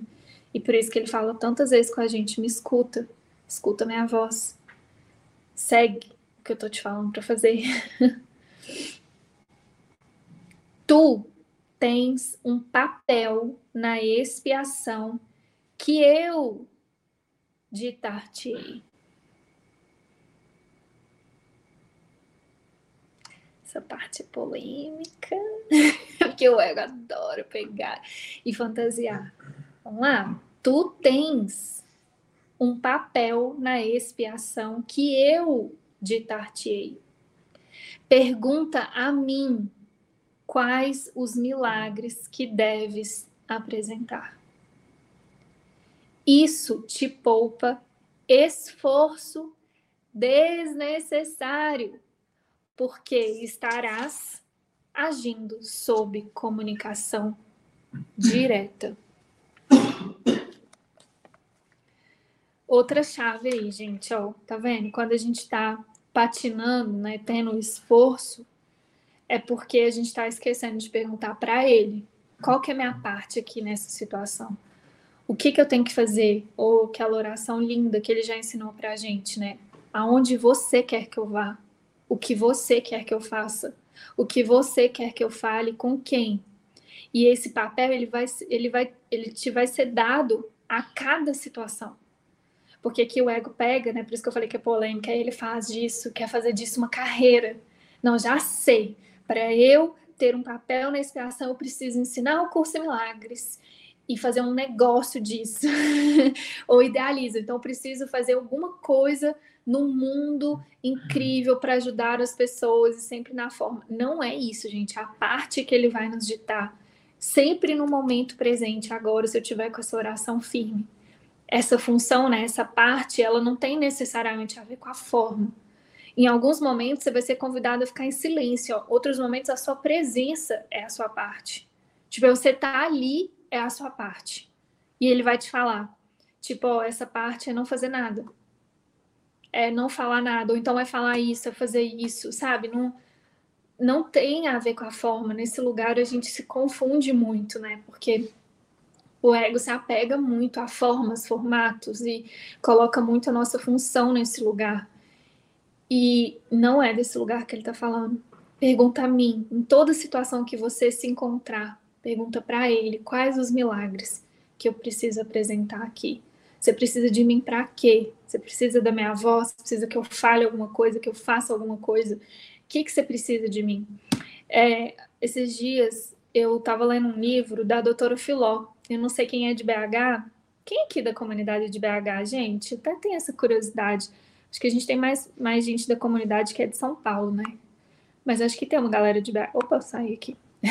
Voltei. Ajeitei aqui para ver o chat. É, quem conhece a doutora Filó?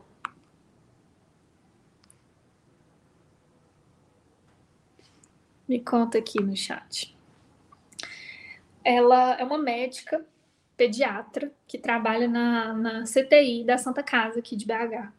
E ela tem vários livros, ela tem um grupo de estudos numa igreja que, na verdade, ela era de uma igreja, passou para outra, ela acompanha muito o padre Alexandre, enfim, é um anjo de Deus, eu amo ela, assim, acompanho o trabalho dela há muitos anos e, nossa, tem uma conexão muito profunda e ela é apaixonada por Jesus.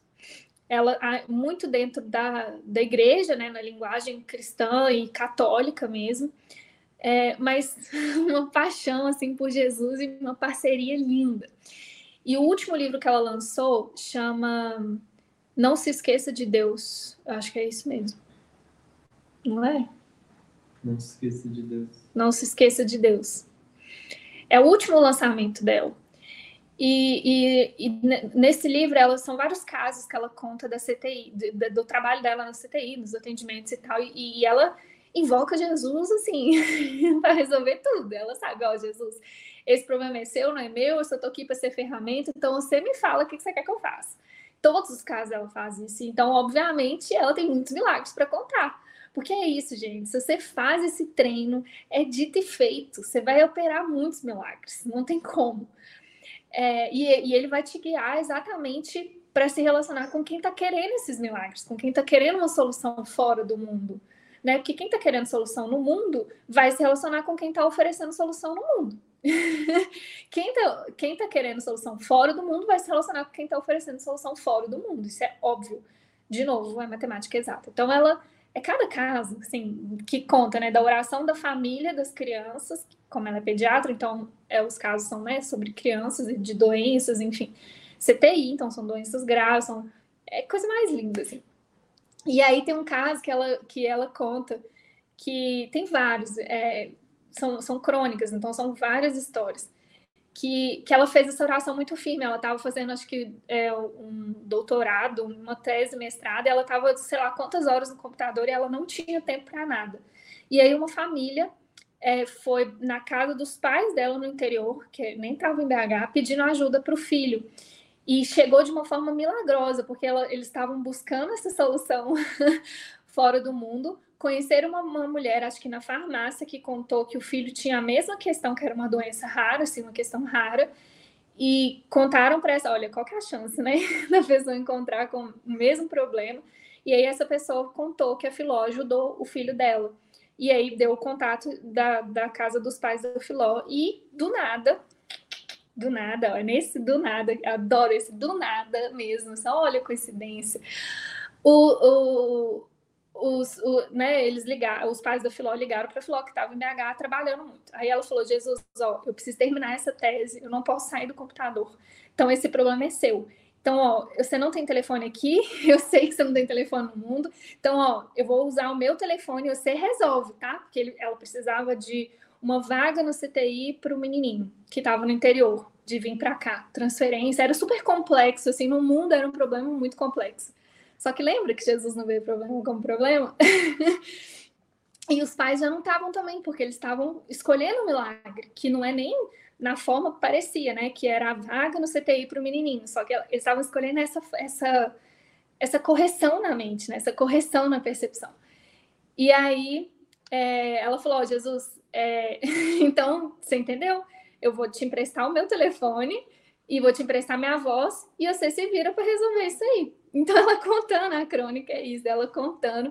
Eu fiquei emocionada, que é muito linda. Ela conta nessa naturalidade, porque é isso que acontece, sabe? A gente em tudo a gente lembrar de fazer isso. Jesus, ó, né? Qual milagre você quer aqui? Por que, que você quer de mim isso? Por que, que você quer de... Por que, que essa situação tá aparecendo para mim, né? O que, que você quer de mim? Você quer usar meu celular? Toma, usa aqui. você quer usar esse encontro? Toma, usa. É minha voz? Toma, usa. E a gente vai assistir ele usando. É a coisa mais linda do mundo quando a gente faz isso, sinceramente, sabe?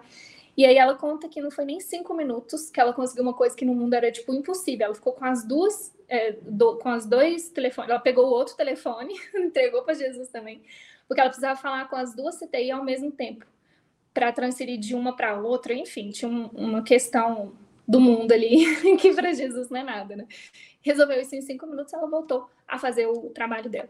E a, o, o, o aprendizado dessa crônica, né? Porque toda crônica, obviamente, ela compartilha, crônica, história lá no livro, ela compartilha com um aprendizado mesmo, assim, né? Do que que é, do ensinamento ali por trás, ela fala, fala, nenhuma situação chega até você por acaso, né? E nunca deixe ninguém é, sair da sua presença sem essa lembrança de Deus. Esse é o nosso poder aqui no mundo, gente.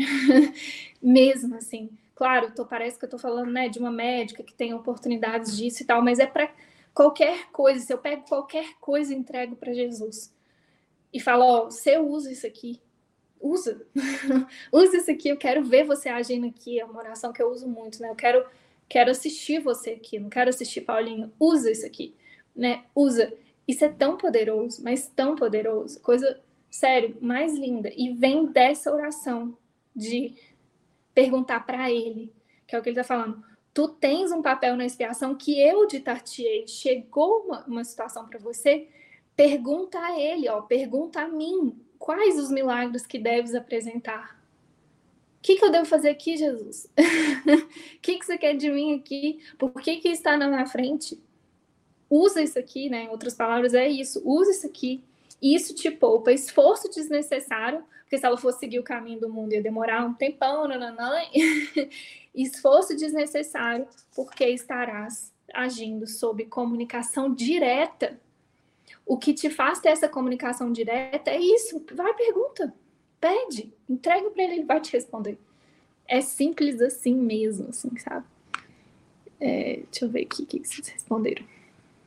A Mi conhece, a Gil conhece, a Vanessa da lição de hoje. Isso aí. Boa, quem não conhece, tem muitos vídeos dela no YouTube também, chama Doutora Filó. Quem quiser, ela é maravilhosa de novo, tem uma linguagem né, católica, mas acima de tudo tem um amor lindo por Jesus e uma parceria incrível, uma grande parceira aí do nosso projeto aí, de um único propósito. Beleza, vamos lá, vamos seguir mais um pouquinho.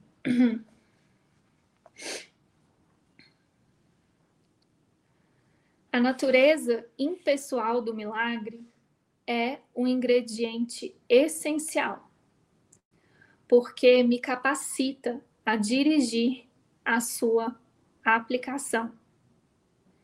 E sob. Pera, deixa eu. tô sentindo de aquietar um pouquinho aqui, senti que a mente abriu muito. Então, vou voltar um pouquinho para a presença.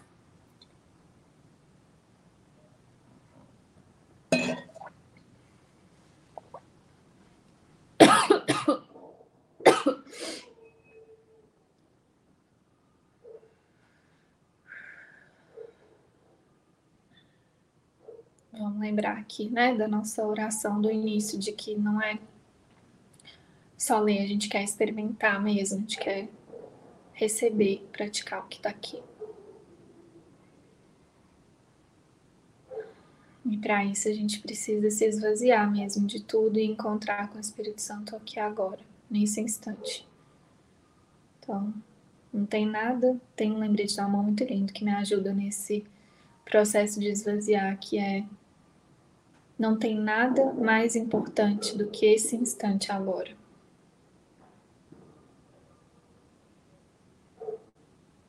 Não deixa nada dividir sua mente. Vamos escolher juntos mesmo. Não tem nada mais importante que esse instante agora.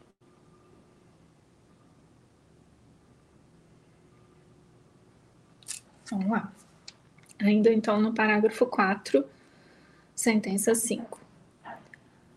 A natureza impessoal do milagre é o ingrediente essencial, porque me capacita a dirigir a sua aplicação e, sob a minha orientação, os milagres conduzem à experiência altamente pessoal da revelação.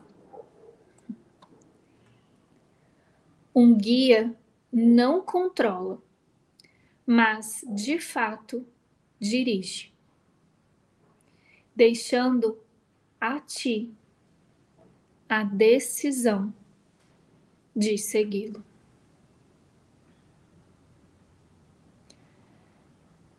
Não nos deixeis cair em tentação significa reconhece os teus erros e escolhe abandoná-los, seguindo a minha orientação.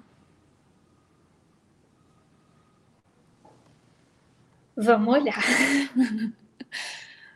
Vamos lá, porque aqui é importante. Um guia não controla, mas de fato dirige.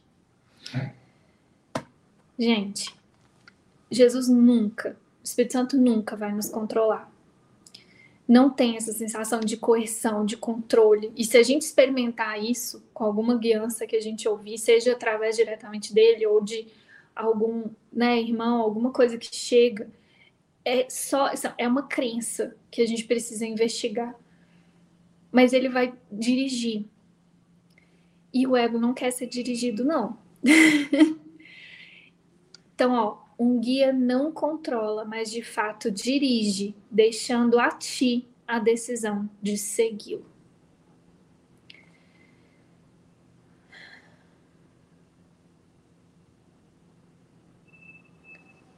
Nossa.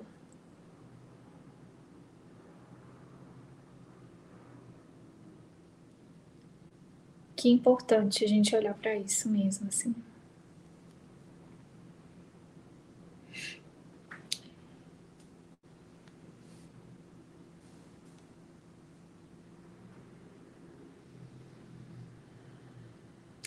Me veio aqui é, a minha relação com o David e com, com algumas pessoas da comunidade Living Miracles, né? É, é inevitável não pensar nisso quando eu leio a palavra do guia, quando eu leio essa palavra guia, né? Porque para mim o David é um guia, né? Ele tá ele tá ele é um guia, ele tá mostrando um caminho que eu quero percorrer.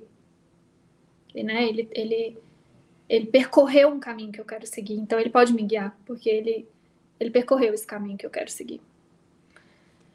É... Em muitos momentos, ele me ensina, é... às vezes até diretamente, né? Às vezes eu vou compartilhar alguma coisa com ele, ele fala, ó, oh, eu sinto isso, eu vejo isso, e às vezes eu olho e falo, não tô pronta ainda para seguir totalmente isso. eu acho que aí tem a tem um treino, obviamente, de gentileza, mas um cuidado também para não, sabe, não relaxar e tal. Mas é, tem um treino de honestidade acima de tudo, sabe? De olhar e falar, ó, eu sei que isso. Tipo, eu vi que isso. Que, assim, ó, quando eu tô alinhada assim. E se eu for realmente seguir o Espírito Santo nessa situação para perdoar isso, o caminho é para cá eu sei, eu tô vendo, né? O guia tá me chamando para cá. Mas aqui agora, no momento, eu tô escolhendo ir para lá. Então tem que ter essa honestidade, sabe? De, de, de tomar essa decisão muito consciente, assim, ó, de. Pois você vai ficar com muito conflito interno. Muito conflito. E em outros momentos, quando você percebe esse conflito interno, é porque você. É isso, você já viu para onde o, o seu guia, né? o Espírito Santo está falando para você ir e você está tentando seguir outro caminho. Você já viu, esse, você, você já viu. Isso drena a sua energia, gente. Isso, isso assim, ó, suga a sua clareza, sua vitalidade, seu poder e você tentar fazer transigência mesmo. Assim, você já viu. Você já viu. Teve uma situação específica, já alguns anos atrás, que que eu tinha visto uma, uma, uma um, um, né, um, tinha visto uma direção muito amorosa, o David tinha me mostrado, Jesus tinha me mostrado, eu tinha visto a confirmação e eu estava tentando escolher ainda. Porque ele falou, um guia não controla, mas de fato exige, deixando a ti a decisão de seguir. Então eu estava nisso, da, decidindo ali. E eu comecei a ficar, entrar num conflito muito grande, tipo assim, muito. Minha mente começou a ficar confusa, eu comecei a ficar sem energia e, e, com alguns até sintomas no corpo. E quando eu vi isso, eu falava, não, já sei que tem alguma coisa assim. Eu liguei pro David. Liguei, na hora que eu abri a câmera, assim, eu falei alguma coisa, ele falou, você tá fazendo transigência, né? Aí eu olhei e falei: Tô. Foi só isso a ligação. Tipo, ele olhou e falou: Você tá fazendo transigência. Falei: Tô. Era uma decisão que eu precisava tomar ali, que eu tava, tipo, eu já via que eu precisava ir pra esse caminho e tava querendo. Foi isso, assim, ó. Eu falei: Nossa, tô. Tô. Então, assim, e, e, e ele, obviamente, não, não controlou. Você tem que fazer isso, você vai fazer isso. Não, tipo, ele vai te mostrar. ele vai te mostrar. Se você pede, né, pro, pro Espírito Santo, ele vai te mostrar. Ele fala, ó, se você quiser a paz, a alegria, a libertação verdadeira é aqui.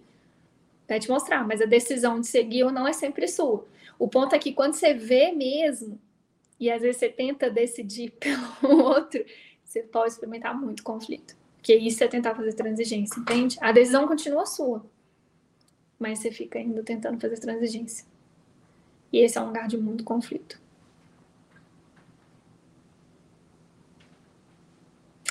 E aí ele, ele continua, né? Não nos deixeis cair em tentação, lembrando que o que é tentação para o curso? Acho que é importante a gente clarear isso, né? Porque é, na mente, quando a gente escuta essa palavra de tentação, essa palavra tentação é, tem um lugar muito distorcido, meio até perverso só do ego, né? De, de obscuro e tal.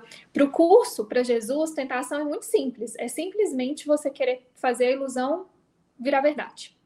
Isso é tentação. Tentar fazer com que a ilusão seja verdade.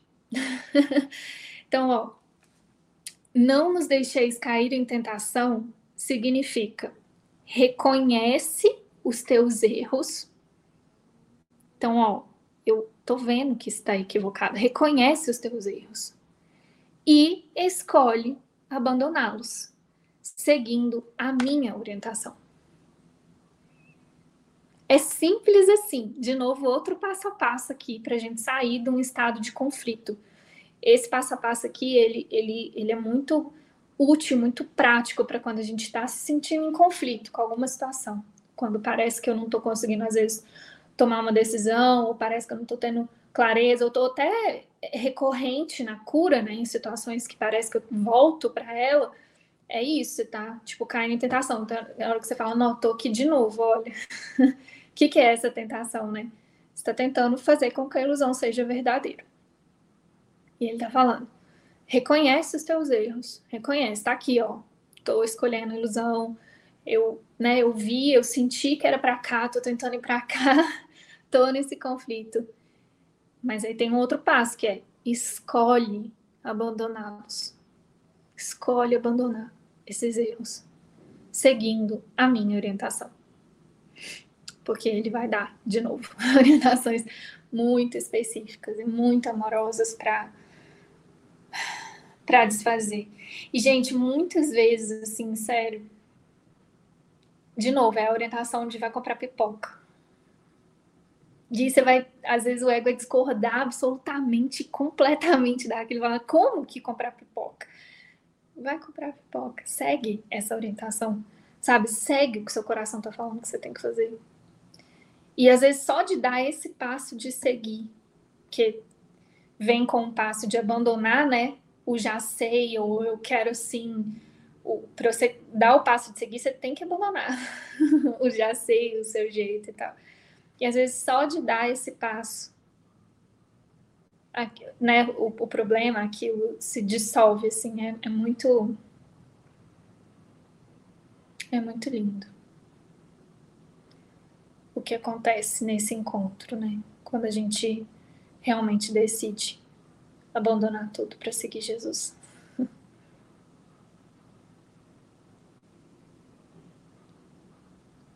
E o quanto essa oração é poderosa, né? Jesus não me deixa cair em tentação.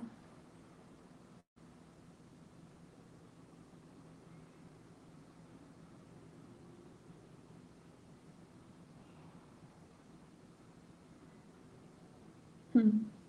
Eu lembrei da música, né, da Santa Criança. Santa Criança. Não, é o início. Como é que é? Vamos além de todas essas dúvidas. Vamos além de toda tentação. Esse é o convite dele. Vamos além de toda tentação, né? Uma tentação de ficar caindo no mesmo buraco, de ficar confirmando aquela ilusão. É só uma tentação mesmo. E tem aqui a saída para isso. Ó. Reconhece os teus erros e escolhe abandoná-los, seguindo a minha orientação. Às vezes a gente dá muito poder e muita realidade para essa tentação. Ou para esse cair em tentação, né? Não, cair em tentação. Me equivoquei, tô aqui equivocado, tô aqui passando mal, tô aqui no buraco, sei lá. Ele tá falando, não. Só reconhece isso. Abandona isso. E segue a minha orientação. É tudo que você precisa fazer.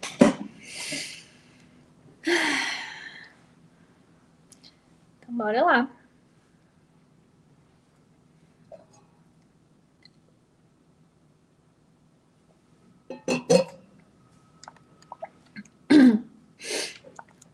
Um guia não controla, mas, de fato, dirige deixando a ti a decisão de segui-lo. Não nos deixeis cair em tentação significa reconhece os teus erros e escolhe abandoná-los, seguindo a minha orientação. O erro não pode ameaçar realmente a verdade, que sempre pode resistir a ele. De fato, só o erro é vulnerável. És livre para estabelecer o teu reino onde achares adequado. Mas a escolha certa é inevitável se te lembrares disto. o espírito está em estado de graça para sempre. A tua realidade é só o espírito. Portanto, tu estás em estado de graça para sempre.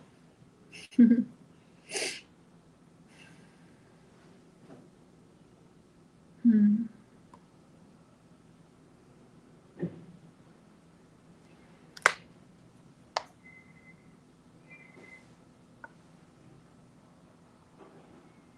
Nossa, gente. É isso, assim, o Espírito Santo sempre vai te guiar para o estado de graça, que é esse estado da mente certa, corrigida, que vai sempre só perceber a perfeição, né? Que vai corrigir a sua mente e te, te elevar mesmo, né? De todos os problemas, de tudo do mundo. Corrigir completamente a sua percepção e nisso está o estado de graça. Né? Quando você é, se lembra da sua realidade. Então, o espírito está em estado de graça para sempre. E a tua realidade é só espírito. Portanto, tu estás em estado de graça para sempre.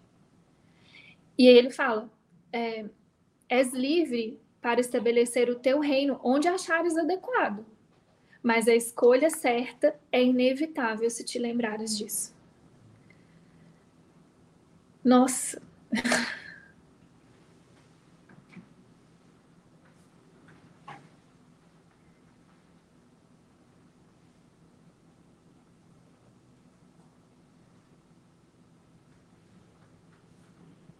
Mm.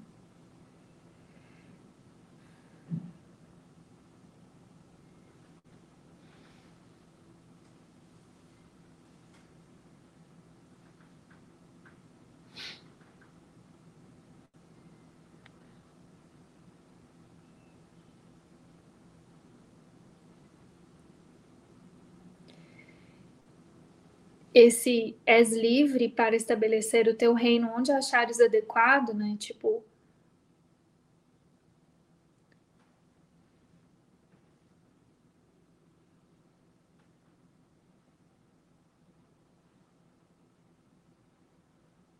Se, se eu escolho né, a mente equivocada, o ego, como a minha realidade, né, meu reino, ali a minha realidade, eu vou ser, eu vou, eu vou me sentir vulnerável aos problemas, né, às questões do mundo ali.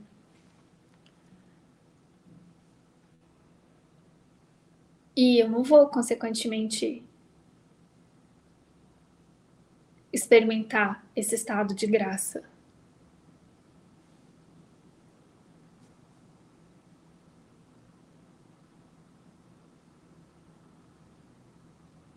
Só que o que ele está falando é: só o erro é vulnerável. Eu só vou experimentar essa vulnerabilidade, eu só vou experimentar o problema como problema, ou o problema só vai parecer me atacar, né? Eu só vou ser vulnerável ao problema, ou aos problemas, sei lá. é... Se eu já escolhi essa mente equivocada, entende? Ao escolher a mente certa, eu, eu, eu, eu acesso um estado invulnerável da mente. O estado de graça é um estado invulnerável. O estado da consciência do espírito, né, da identificação verdadeira e total com o espírito, ele é invulnerável aos equívocos do ego. Nossa, é muito lindo isso, gente, porque assim, se a gente traz para a prática, é assim, é, é o estado de paz mesmo, assim, não importa o que pareça estar, estar acontecendo fora, o que, o que parece estar acontecendo na forma, no mundo, não importa no estado de graça. É isso, porque eu sou invulnerável a tudo. No estado de graça eu sou completamente invulnerável. Eu não sou afetado nem negativamente, nem positivamente. Eu sou completamente invulnerável. Porque porque é o que é, né? A nossa realidade não é mesmo vulnerável a nada que possa acontecer. Aqui no mundo parece que a gente é muito vulnerável, só que isso, essa vulnerabilidade, ela vem dessa identificação com a mente equivocada. Só isso. Então pensa, se eu entendo que a minha invulnerabilidade vem nesse estado de graça, na minha identificação com o espírito, olha o tanto que é poderoso isso. Tipo, em todas as situações, todas, eu tenho essa escolha eu posso acessar a minha invulnerabilidade, eu posso acessar esse estado de graça em todas as situações, independentemente da forma. Olha que lindo que é libertador isso, né? Tipo, é o estado de paz e alegria que a gente busca em tudo. É o estado de elevação, é o estado da completa desidentificação com o mundo, com o que você chama de você, com o que você chama de outros, com o que você julga, né? Porque o que a vulnerabilidade, né? Você se sentir afetado pelas coisas do mundo vem do julgamento. A começar que você é esse corpo que pode ser afetado pelas situações no mundo, né? Tem uma parte no livro que Jesus fala, que é até engraçado como ele fala. Eu lembro a primeira vez que eu li, eu falei, nossa, ele tá falando da minha vida aqui no mundo, que ele falou que é, como é que é a expressão que ele usa? É que é uma, é uma são sucessões de acontecimentos. Não esqueci, uma, tem uma tem uma expressão assim, sabe? Que é tipo, são sucessões de acontecimentos e você acha que é isso. você acha que sua vida é isso, sucessões de acontecimentos. Não é bem essa expressão, mas é mais ou menos essa ideia, assim, sabe? E que você tá completamente vulnerável a isso. Tipo, olha o tanto que é pequeno isso, olha o tanto que isso te limita. Porque, como é um mundo dual, tem hora que vai ser afetado para o bem e tem hora que vai ser afetado para o mal. Porque é dual. Então, uma hora o bonequinho vai estar tá felizão, outra hora ele vai estar tá tristaço. Entende? E aí a gente fica, quando tá triste, querendo ficar feliz, esquecendo que não é nem sobre estar tá triste ou feliz, bom ou ruim, certo ou errado. Tudo isso tá dentro desse pacote de ser vulnerável, de ser de ser possível afetar o Filho de Deus, entende? Sendo que na nossa realidade, nesse estado de graça, nada pode realmente me afetar. E olha que incrível que é isso. Olha o tanto que é grande esse lugar. É, é esse lugar, gente, que muitos santos e místicos acessaram. Por exemplo, falar desse lugar, eu tô tá me vindo muito à mente aqui a Madre Teresa. Pensa o quanto ela precisa, precisou entrar em oração e ir na profundidade da mente para poder servir num contexto que no mundo parecia ser tão vulnerável, né, como doenças e, enfim, essas extremidades do mundo. Pensa o quanto ela tinha que aceitar esse estado de graça nela para poder servir, transitar nesse, né, no que parecia ser um estado vulnerável na mente e não da realidade para ele. Esse é o tamanho da confiança de Jesus na gente. E assim, não precisa ser uma Madre Teresa, porque, até porque você não é. se você veio com esse nomezinho, se parece que você está nesse corpo, é porque cada contexto que você foi colocado foi justamente é a sua, é a sua sala de aula perfeita para você transcender isso. E você só vai transcender quando você chegar nesse ponto aqui que a gente está conversando agora. É assim, ó, isso não tem, não pode ter poder sobre mim. E se eu estou aqui, eu tenho, eu lembrei de amor, você tem na sua mente agora todo o poder de Deus para transcender qualquer coisa desse mundo e Deus confia em você para isso. Tipo, é você pegar o que parece ser esse, esse contexto que tem poder de te afetar positivamente ou negativamente e transcender, perdoar isso. Falar, não, nada pode realmente afetar o filho de Deus que eu sou. Porque o espírito está em estado de graça para sempre. E esse estado de graça não é um estado positivo dentro do negativo ou à mercê do negativo. É um estado de graça de perfeição, de invulnerabilidade, de grandeza, toda a grandeza do espírito.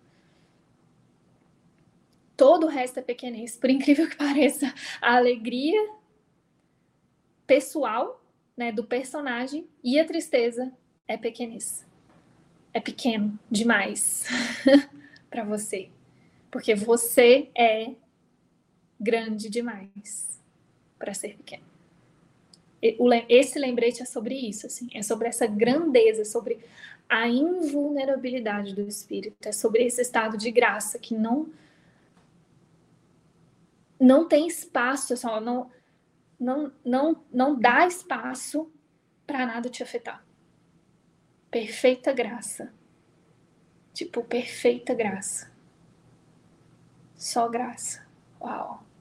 Tipo, não importa o que aconteça na forma o espírito está em estado de graça para sempre. E a nossa realidade é só espírito. Portanto, nós estamos em estado de graça para sempre. Nada pode realmente afetar isso. E se eu estou acreditando que eu estou, eu preciso de muita ajuda. preciso treinar muito a minha mente. Chamar muito Jesus. Deixar ele usar tudo que parece que eu tenho, tudo que parece que eu penso que eu sou, que eu penso que eu sei, que eu penso que eu tenho para ele me convencer, me mostrar que isso aqui é real. Porque é. isso é real. Não importa o quanto, tipo, não importa o quanto você está aceitando isso ou não, quando você está experimentando isso ou não. Essa é a nossa realidade. A nossa realidade é só espírito. E o espírito está em estado de graça para sempre. Então, isso me diz o quanto eu estou identificado com o espírito que eu sou ou com o humano que eu penso que eu estou. Entende? O quanto eu me deixo ser afetado pelas coisas do mundo de novo, negativamente e positivamente, que é a mesma coisa, está me dizendo sobre o quanto eu estou identificado com quem? Né? Com a minha realidade, que é só o espírito, ou com uma ilusão do que eu sou. Entende que eu preciso muito de ajuda aí. É, Senhor Jesus, corrija minha mente, porque eu tô achando que isso aqui tem poder de me afetar. E a verdade é que não tem, não. Não importa a forma, não tem. Nossa. Nenhum, nenhum poder, nada, zero. Zero. Ai, como é bom, né, gente? Olha a profundidade que a gente está indo aqui. Tipo, que lindo lembrar disso, receber isso. É uau! Tipo, e praticar isso diante de tudo que tenta te fazer pequeno, sabe? É essa recusa de falar não, não, não vou aceitar isso como verdade. Não vou, porque não é isso que é a minha realidade. Hum. Não. Bora lá, vamos mais um pouquinho aí. Parágrafo 5 ainda, na sentença 7 aí, vamos lá. A expiação desfaz todos os erros nesse sentido e assim extirpa a fonte do medo. Todas as vezes que, vi que vivencias as garantias de Deus como ameaça, é porque estás defendendo uma lealdade mal colocada ou mal dirigida. Ó, isso é importante. Vou voltar, porque aqui ele está trazendo um pouco né, da, da, resistência que o ego pode ter a isso, né, ao, ao estado de graça, vulnerabilidade. Então, ele está falando todas as vezes que vivencias as garantias de Deus como ameaça, é porque estás defendendo uma lealdade mal colocada ou mal dirigida. Quando projetas isso para outros, tu os aprisionas, mas só na medida em que reforças erros que já tenham feito. Não, vamos lá, porque aqui tem mais um passinho para a gente conseguir praticar o que ele está pedindo lá no início, né? De não, de nos unirmos a ele, né? Na não aceitação, na não confirmação dos erros. Quando projetas isso para outros, então quando a gente acha, né, que que o outro não está conseguindo, quando eu estou percebendo que parece ser o outro né, vulnerável ali a alguma coisa, quando projetas isso para outros, tu os aprisionas. Mas só na medida em que reforças erros que já tenham feito. Isso faz com que sejam vulneráveis às distorções de outros já que a sua própria percepção de si mesmos é distorcida. O trabalhador de milagres só pode abençoá-los. E isso desfaz as suas distorções e os liberta da prisão. Nossa, é profundo aqui. Vamos lá, Jesus, eu quero receber isso aqui. Nossa, eu quero.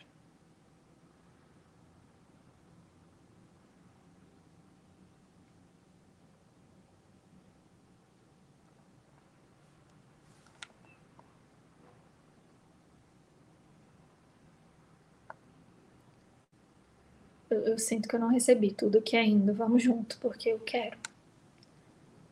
Tem alguma chavezinha aí. que não chegou nem para mim. Vamos embora, Jesus, a gente quer. Quem quer receber isso aí junto? Bora, porque tá profundo aqui.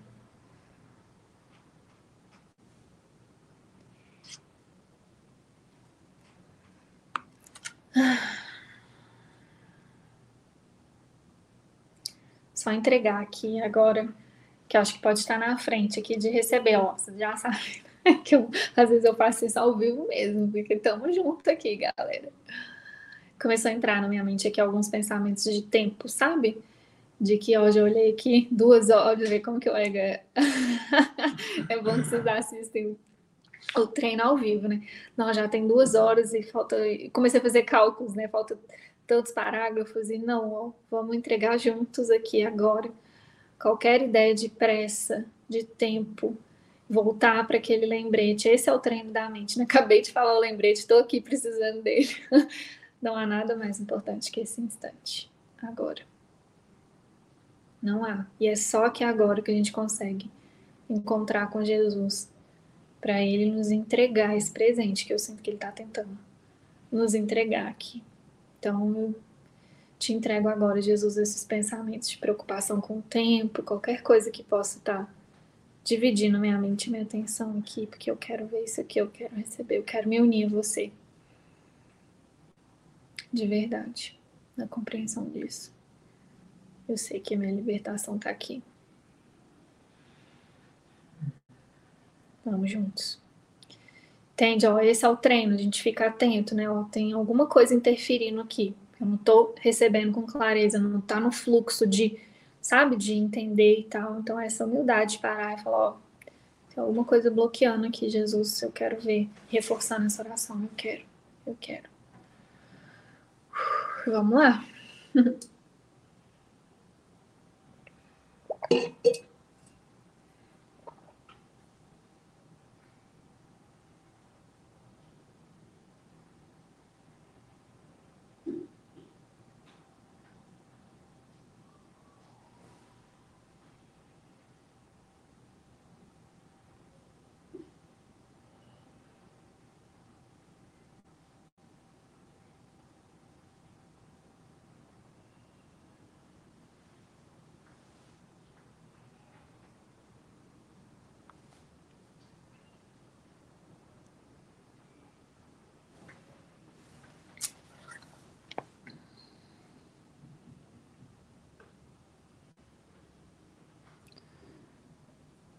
Bom, tô sentindo de. Vou ler de novo pra gente ir junto aqui receber. Tá agarrado a partir daqui, ó.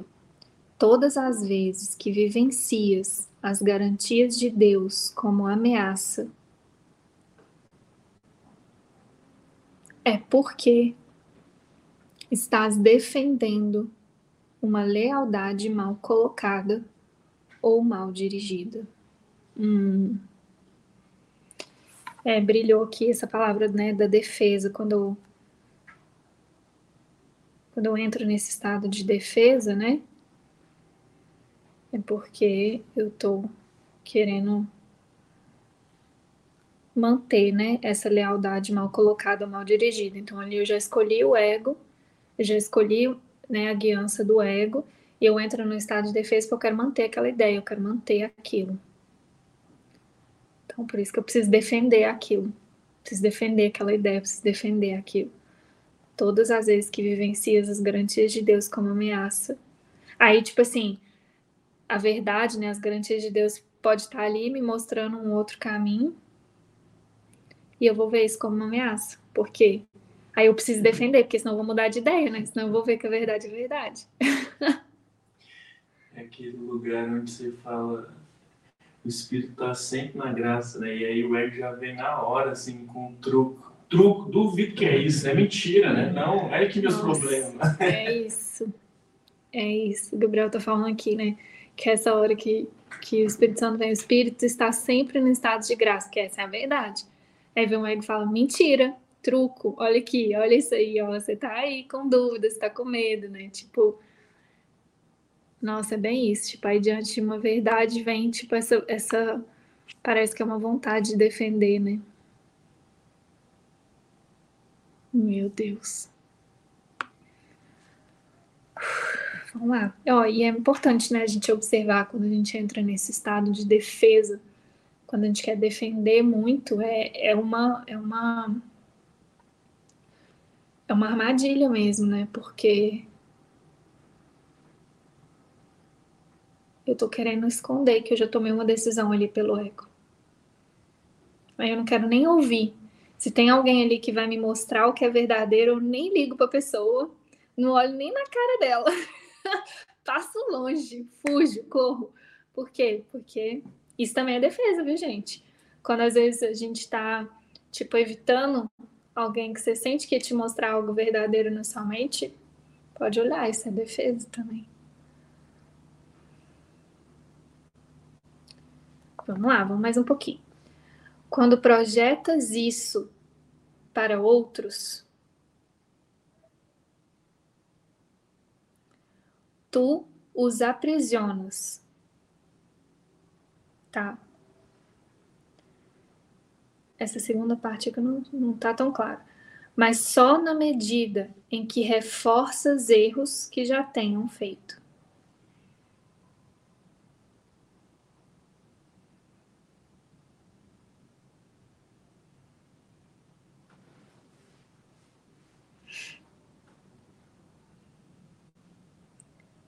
Isso faz com que sejam vulneráveis às distorções de outros, já que a sua própria percepção de si mesmo é distorcida.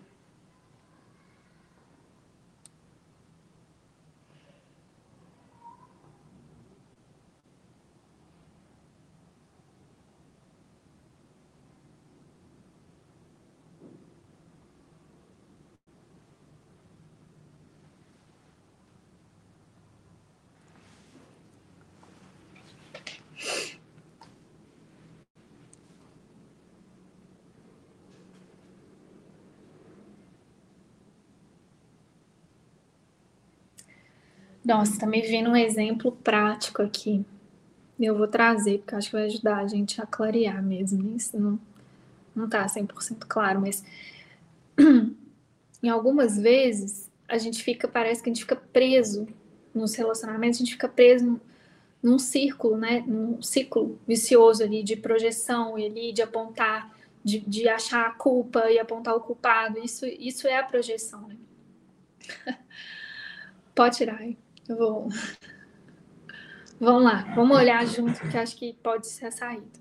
Lembrando, gente, tudo que eu compartilho aqui não é para expor ninguém, é sempre com o maior carinho, cuidado e de forma didática para a gente olhar para a mente. Então, não estou expondo pessoas aqui, não sei porquê, mas está me vindo de lembrar aqui.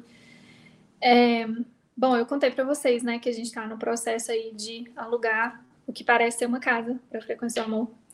É, e e aí todo o processo do contrato e tal tem sido muito profundo para todo mundo envolvido assim.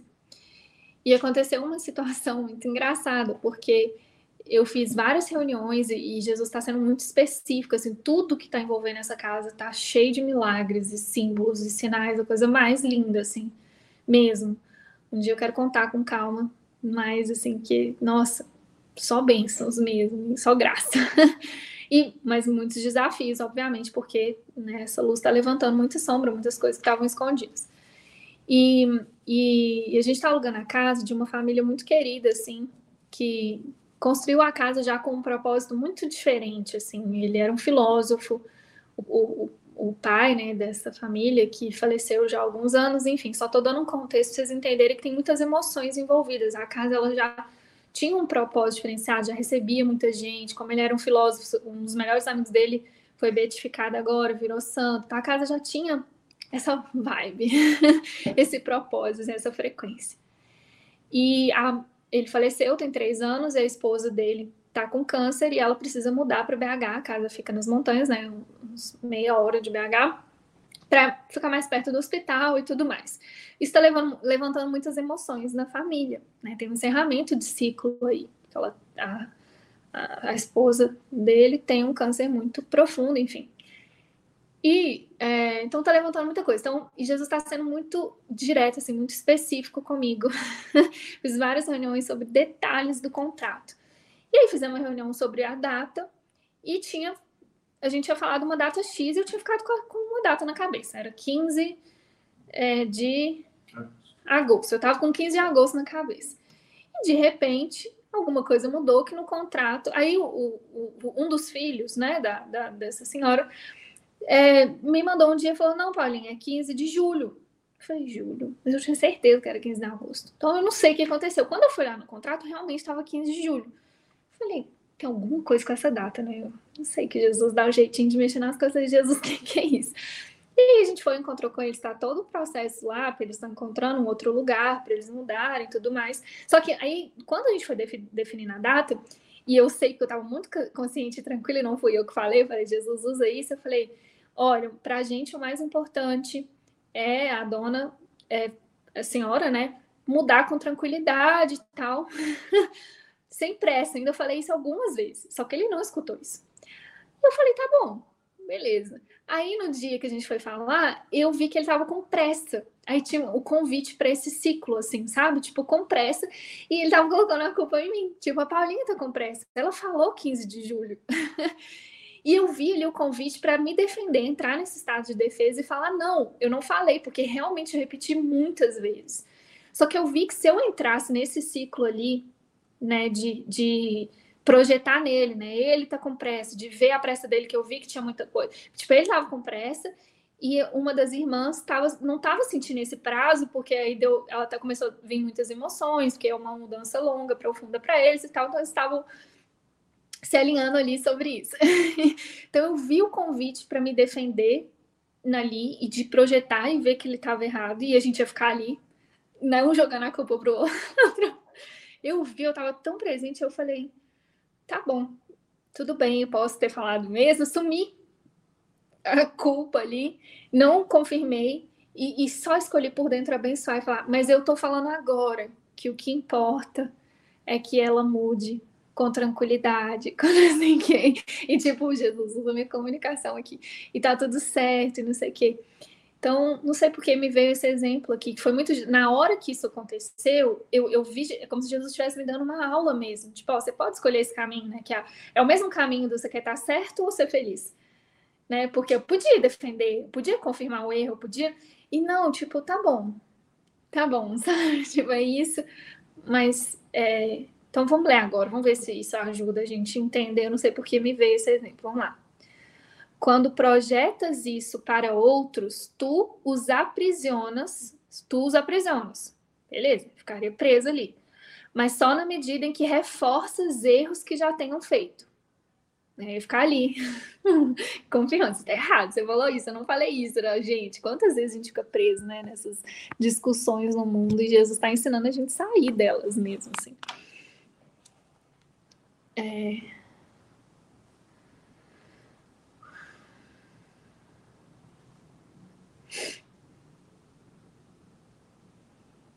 distrair, eu vou tirar o carregador, vamos voltar. Quando projetas isso para outros, tu os aprisionas, mas só na medida em que reforças erros que já tenham feito. Isso faz com que sejam vulneráveis às distorções de outros, já que a sua própria percepção de si mesmos é distorcida. Nossa, esse é o ponto mesmo, por isso que ele ilustrou para a gente. Então, assim, aí ele já estava percebendo o erro na irmã, entendeu? Ele já estava impaciente com a irmã, tipo, é, um, é uma bola de neve mesmo, gente. O mundo tá nessa grande bola de neve, né? Todo mundo querendo ter razão, todo mundo defendendo ali, projetando o erro, ninguém querendo realmente né, trazer para dentro e, e, e, perdoar, né? A gente fica, foi o que a gente aprendeu, o projeto, a culpa tá no outro, e aí eu vou perceber tudo do outro de forma equivocada, né? Isso faz com que sejam vulneráveis às distorções de outros, já que a sua própria percepção de si mesmos é distorcida. Nossa, isso é muito verdade mesmo. Tipo, se, se eu tô com essa meta de confirmar a culpa, de confirmar o erro, eu já tô me percebendo né, errado. Primeiro eu preciso aceitar o erro na minha mente, eu vou perceber tudo errado né? E eu vou ficar muito vulnerável mesmo às percepções dos outros. É uma bola de neve mesmo. Por isso que estava é, embolado aqui mesmo. É profundo isso aqui, né? Que a gente cai nessa armadilha na hora que você vê você está ali defendendo, né? Opiniões, percepções e preso numa grande armadilha, né? Nossa, é muito isso mesmo. A gente fica vulnerável às distorções dos outros, já que a sua própria percepção de si mesmos é distorcida. E aí vem a, a postura do trabalhador de milagres, né? Do Filho de Deus, que ele está ensinando a gente a ter diante dessas situações. Foi essa lição que ele me deu nessa situação. É, ó, você pode ficar aqui nisso e você vai confirmar e vai prender, vai se prender e prender todo mundo aqui.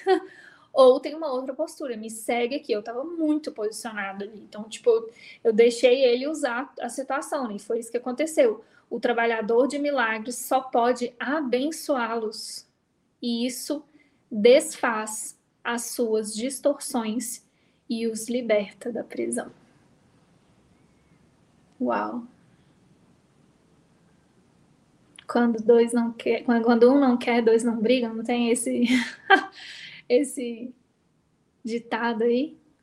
É isso, né? Poder de um irmãozinho ali posicionado e não.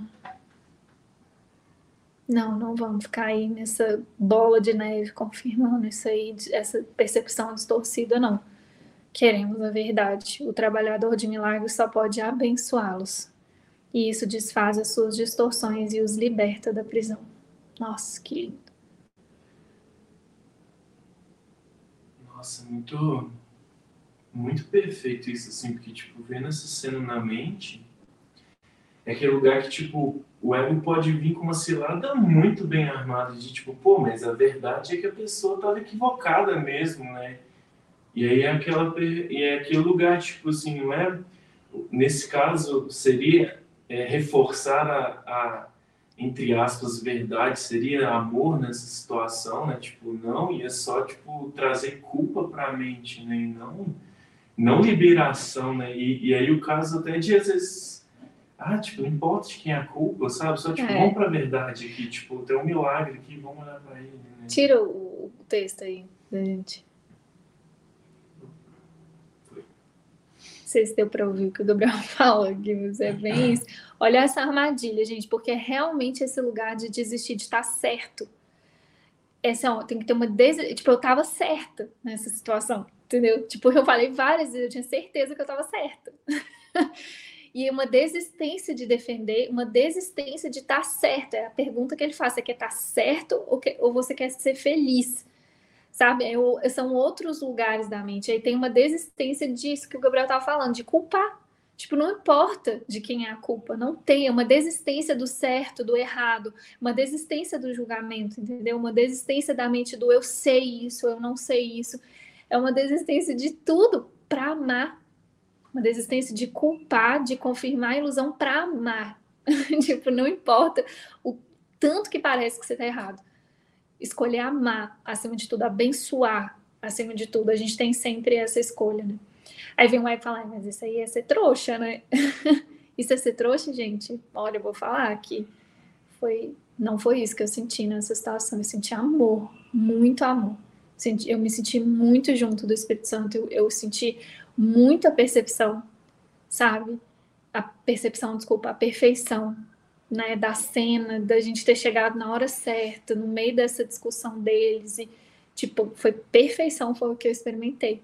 Foi zero sensação de trouxa, assim, entende? Só que o ego, às vezes, pega nesse lugar, né? Ah, então você vai fazer isso, vai baixar a cabeça de tudo.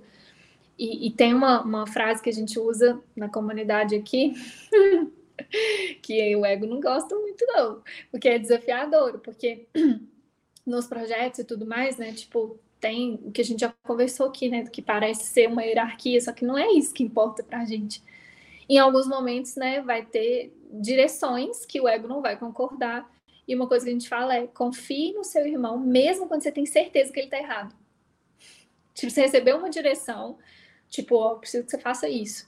E na, na, sua mente você tem certeza que aquilo é um erro, que tá equivocado. É tipo, confia no seu irmão, mesmo quando você tem certeza que tá errado a galera da Live Miracles pratica muito isso também. Por quê? Porque é uma, é uma grande oportunidade disso aqui, ó. De você olhar e falar, não existe certo e errado.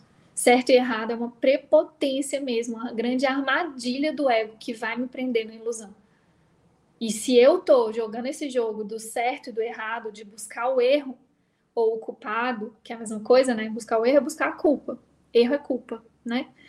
buscar o erro, buscar o culpado, buscar o responsável por aquele ali, ou tipo, eu tô preso nesse jogo, entende? É uma grande armadilha. Sendo que o que Jesus está ensinando a gente, oh, vamos jogar o jogo da inocência, galera. Vamos amar e abençoar, é só para isso que a gente está aqui. Você não tá aqui para ficar apontando nem reforçando os erros de ninguém, sabe? Tipo, não, você tá aqui para aprender a amar incondicionalmente, a abençoar incondicionalmente e aprender a não aprender a acessar esse estado de graça, aprender a assumir a sua invulnerabilidade independentemente da forma, é isso que você está fazendo aqui. Se não te contaram ainda, estou te contando agora. É isso que você está fazendo nesse mundo, aprendendo a usar tudo e todos para aprender e ensinar inocência. Inocência. Não importa o que a forma te conte, o que a história tenta te contar Todos são inocentes. Você é inocente. Você é perfeitamente amável e perfeitamente amoroso. e assim é o seu irmão, que é um com você. Então é isso que a gente está aprendendo a fazer, independentemente das formas. Olha que lindo isso. Uau! E o poder da união, hein? Da gente se unir aqui para para acessar e receber isso juntos. Obrigada, comunidade. Vocês estão demais. A, pa, a Palis falou uma coisa boa aí, ó. Não, primeiro a Tânia falou primeiro, muito bom. A verdade não precisa de defesas. Não precisa mesmo, Tânia. Isso é importante. Toda vez que a gente entra num estado de defesa, a gente vai entrar muito e a gente vai se assistir muito nesse estado de defesa. É um sinal de que a gente está é, equivocado. Aí a Liz falou embaixo: pedido de amor também é amor. Então eu dou esse amor, esse lembrete do amor. é muito foda esse lembrete mesmo. Pedido de amor também é amor. Então eu dou esse amor. Minha, minha função é dar esse amor. Não é pedir, é dar. Não é querer estar tá certo. É amar, querer ser feliz, é querer amar. Boa, Paty, não quero estar certo, quero milagres. Quero milagres. Confiança e gratidão curam qualquer relação. Olha, já máquina dos lembretes, adoro. Celebremos nossa inocência. Amém. Amém. Bora lá, então. Nossa, obrigada, que bom, desenrolou tudo aqui. Vou ler por último, só para a gente sentir a expansão da mente no canto. Não sei vocês, mas eu recebi que agora, e se eu recebi, você pode receber também. Então vamos junto. Nós somos um. Pega carona aí. Todo mundo, com todo mundo. A expiação desfaz todos os erros nesse sentido e assim extirpa a fonte do medo. Todas as vezes que vivencias as garantias de Deus como ameaça, é porque estás defendendo uma lealdade mal colocada ou mal dirigida. Quando projetas isso para outros, tu os aprisionas, mas só na medida em que reforças erros que já tenham feito. Isso faz com que sejam vulneráveis às distorções de outros, já que a sua própria percepção de si mesmos é distorcida. O trabalhador de milagres só pode abençoá-los. E isso desfaz as suas distorções e os liberta da prisão. Yes! Fomos libertados dessa prisão. Obrigada, Jesus.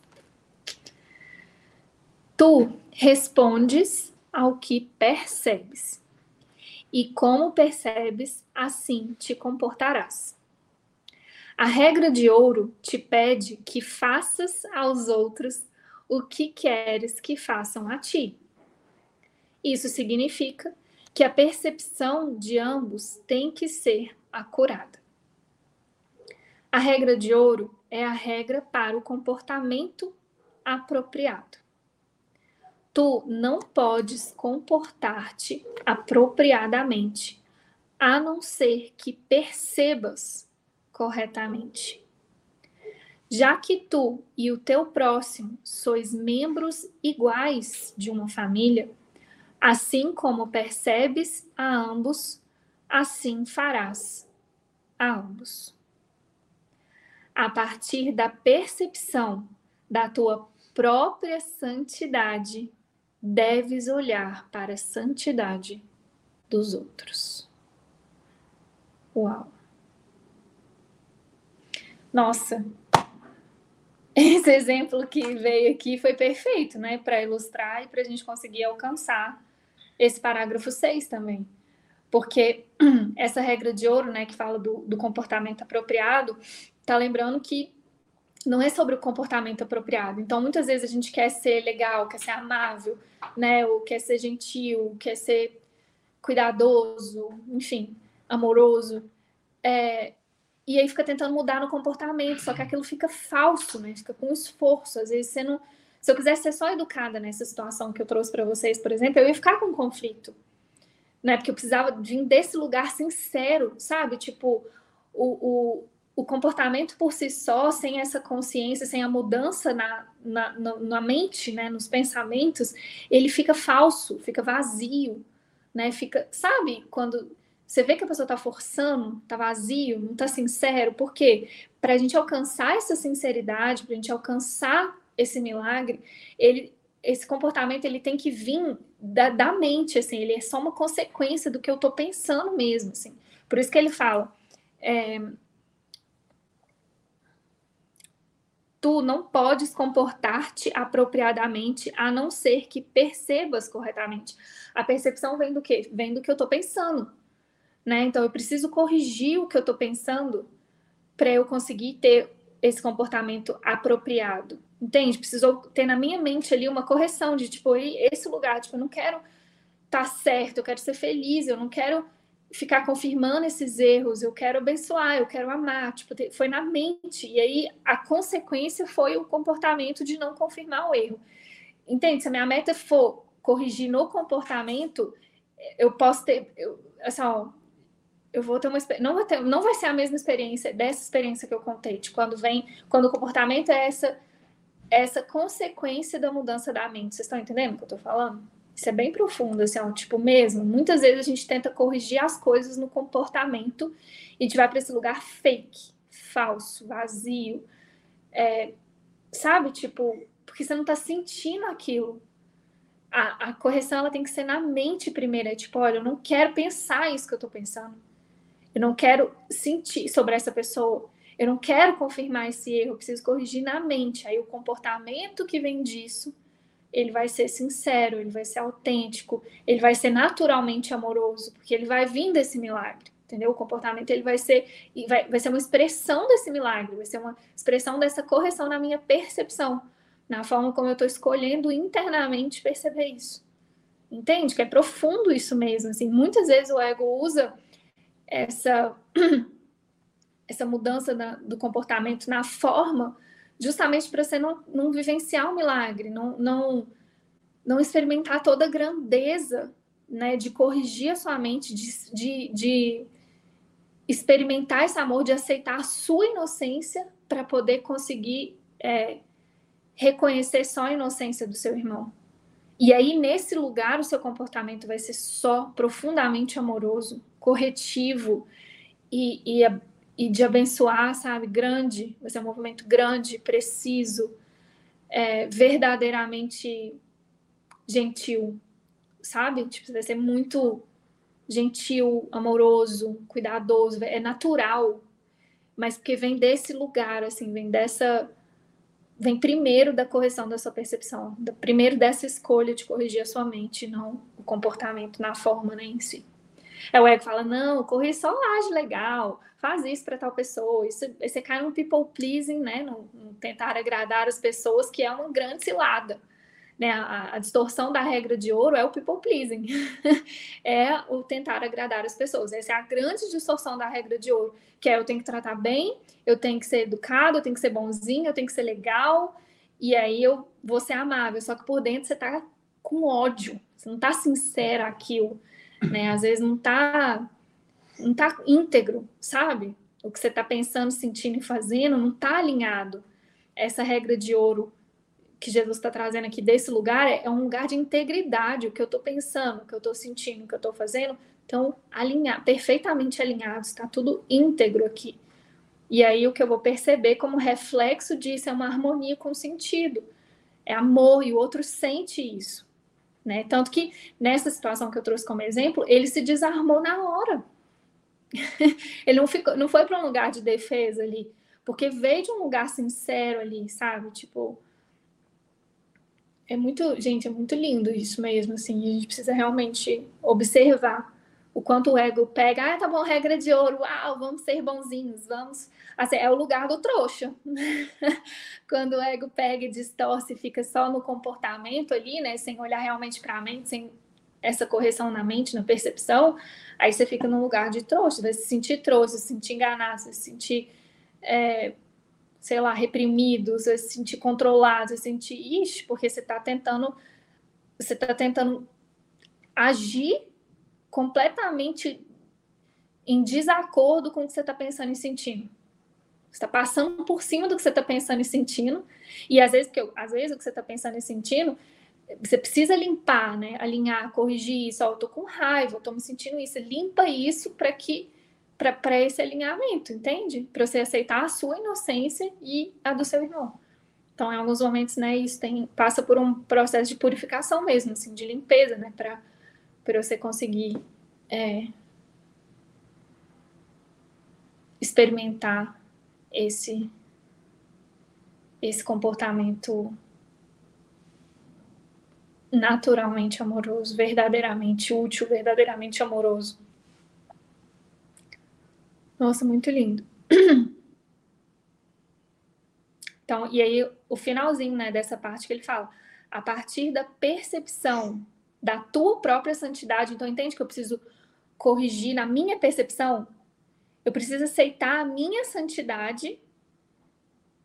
Eu vou, aí eu, quando eu aceito a minha inocência, quando eu aceito a minha invulnerabilidade, a minha santidade, eu vou, eu vou perceber só isso no meu irmão.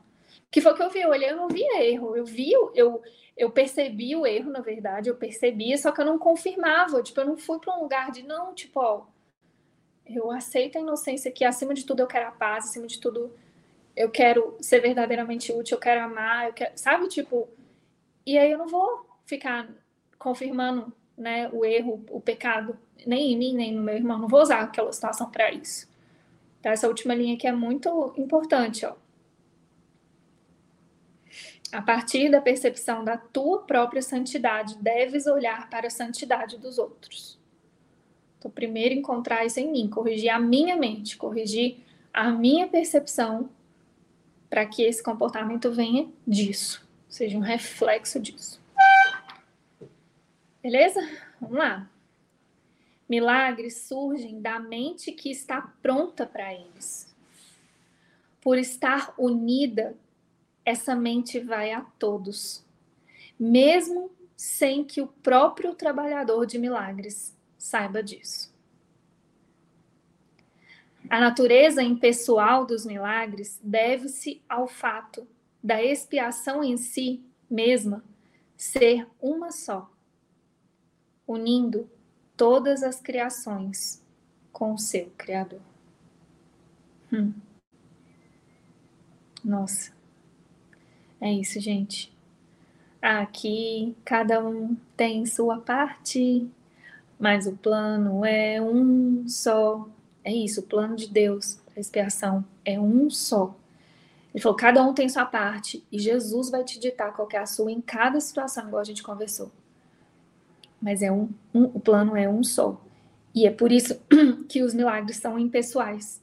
Entende? Parece que é seu, né? Parece que é, não, você vai experimentar eles de uma forma pessoal, mas eles são impessoais. A natureza impessoal dos milagres deve-se ao fato da expiação em si mesma ser uma só, unindo todas as criações com o seu Criador. Como uma expressão do que és, na verdade, o milagre coloca a mente em um estado de graça.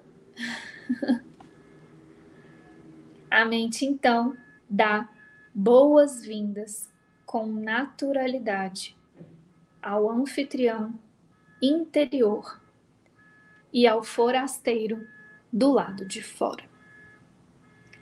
Quando acolhes o forasteiro, ele vem a ser teu irmão.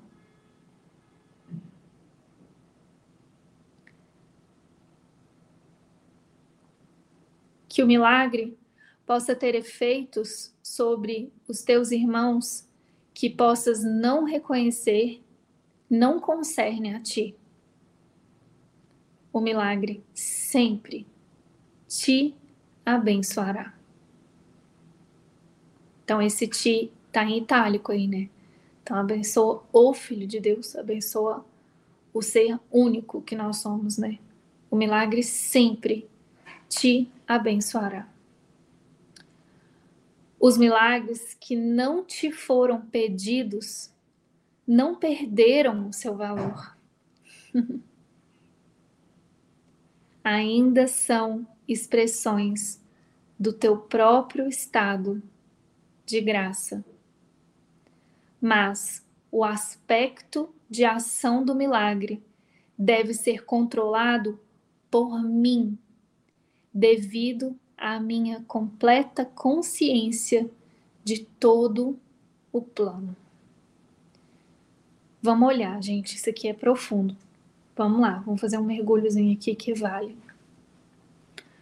Aqui, pode tirar um pouquinho, porque aqui vamos, vamos olhar, porque aqui pode aquietar muito a nossa mente.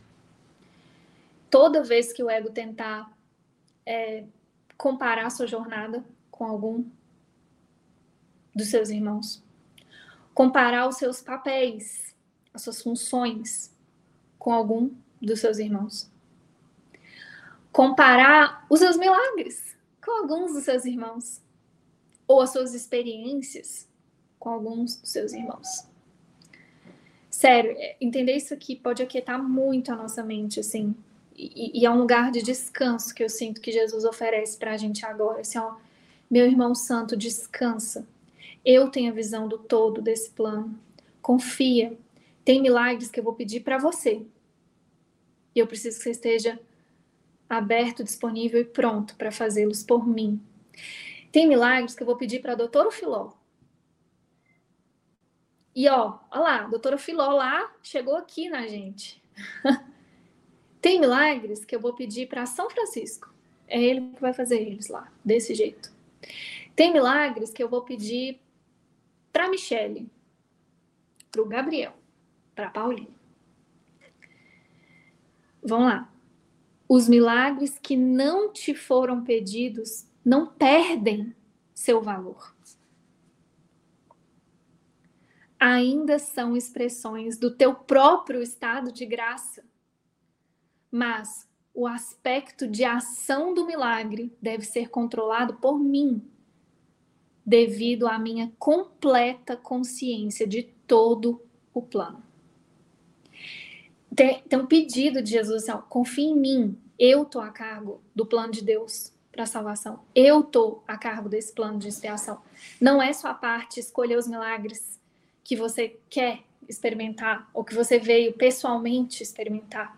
Não é pessoal, gente. Essa jornada não é pessoal. Sério, a gente precisa desconstruir a ideia de pessoa. A ideia de pessoa é a grande barreira para a gente experimentar a verdade desses ensinamentos. Não é pessoal, não é individual. A iluminação não é pessoal, não é individual. E se eu entendo isso, eu consigo usufruir dos milagres de todos os meus irmãos. Olha que bênção que é isso. Eu posso sentar, assistir e receber tudo, porque é seu, é nosso. Todos. Todos os milagres são nossos. Todos os milagres são expressões desse estado, desse nosso estado de graça. Olha a grandeza disso e olha a perfeição disso. Porque, gente, se fosse diferente disso, Deus e o Espírito Santo seria muito injusto. Estão entendendo que a profundidade disso aqui seria muito injusto? Por que, que Madre Teresa teve lá stand de milagres e eu não? Ou a doutora Filó lá, com 500 livros contando vários milagres e eu não? Vocês estão entendendo? Isso é muito profundo, isso é o mesmo. Ele está falando, aquieta-te, tem um plano muito maior que você, que é essa ideia de você. Esse plano ele vai muito além da ideia de pessoas, não é pessoal. Por isso que eu sempre falo aqui na frequência e vou voltar. Foca no seu treino. Foca no que está na sua frente. Essa é a sua parte. Aí vem o ego e fala: Não, mas eu quero escolher qual que é, quero isso, quero isso aqui. Foca em você. É esse o, o próprio estado de aceitação do que aceitação, eu tô falando de aceitação total, completa do que tá na sua frente, te faz receber isso aqui, ó. Te faz receber todos os milagres que já são seus, encenados ou não pelo que você chama de seu corpo aqui nesse mundo. Você vê tão grande que é isso? Tipo assim, ó, o que você chama de você, de seu corpo, é muito pequeno perto do plano de Deus para expiação, para salvação do Filho de Deus. Sabe? Então, tipo assim, e, e, e muito desse ensinamento aqui, e muito do que parece que a gente tem que viver ou não nesse roteiro, faz parte dessa desconstrução, dessa desconstrução do que é pessoal. O que é pessoal? O que é individual? O que é pessoa? Entende? Tipo, é um grande convite de Jesus assim, ó, vem usufruir do estado de graça da mente do filho de Deus que você é. E aí a gente fica temando e fala, não, mas eu quero o milagre para Paulinha. e Jesus o tempo todo, oh, não, eu tô te falando que não é sobre isso. Não é sobre pessoa. Não é sobre esse vocêzinho. Gente, o curso Milagres não é um curso de desenvolvimento humano, não é para aperfeiçoar a sua personalidade, para você ter uma vida boa aqui na ilusão. Não é sobre isso. É sobre você experimentar a realidade de quem você é, que não tem nada a ver com esse corpo, não tem nada a ver com a ideia de pessoa. Essa não é a nossa realidade. Nossa realidade é espírito. O espírito está em estado de graça. E a minha realidade é só espírito, portanto, eu estou em estado de graça para sempre. E eu posso acessar esse estado de graça todo e cada instante que eu escolho realmente abandonar essa ideia de pessoa. Você está entendendo que a ideia de pessoa e tudo que vem nesse pacotinho é a grande barreira para eu não receber todos os milagres agora. Ó, os milagres que não te foram pedidos não perderam seu valor.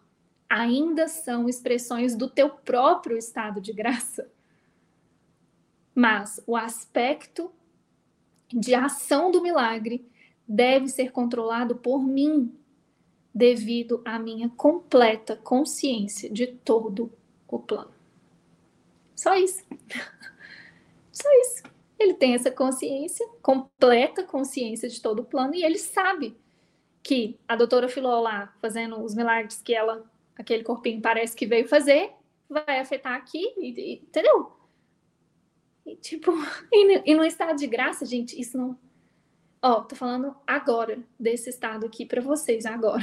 em alguns momentos eu preciso assistir quando eu tô nesse estado. Eu assisto muito meus vídeos, vocês sabem. Que às vezes eu esqueço. Aqui, ó, desse estado de graça, isso não importa. Aqui agora, não importa quem fez o quê, quem não fez, para que que fez, do jeito que fez, quando que fez, ó, nem quando fez. Os milagres de Gandhi, Madre Teresa, São Francisco, Doutora Filó, é, Oswaldo Porteiro, é, sei lá, seu Zé da padaria. É a, gente, é a mesma coisa. É a mesma coisa. Desse estado de graça, é tudo que você vê. Não importa. Não importa. É, é um lugar quase que assim, ó, o que for para todos experimentarem paz. O que for. É, ah, é vender picolé agora, bora vender picolé. É pipoca agora. Ok, bora pipoca. É alugar uma casa, bora alugar a casa. Entende? É isso que você vê desse estado de graça. Você não vê mesmo separação, você não vê pessoas, você não vê. Tipo, você vê os símbolos que são usados para isso. É assim, é isso que você vê. Por isso que, olha, por isso que a nossa oração tem que ser muito forte nesse lugar. Olha, eu quero esse estado de graça para que eu consiga ver as coisas como elas são. Que são só o quê? Ferramentas para eu, eu acessar e lembrar e ensinar para aprender esse estado de graça. Só. Qualquer coisa qualquer coisa. É isso que a gente vê nesse estado de graça. Não é lindo? Olha, que maravilhoso! Imagina, você está recebendo os milagres de todo mundo.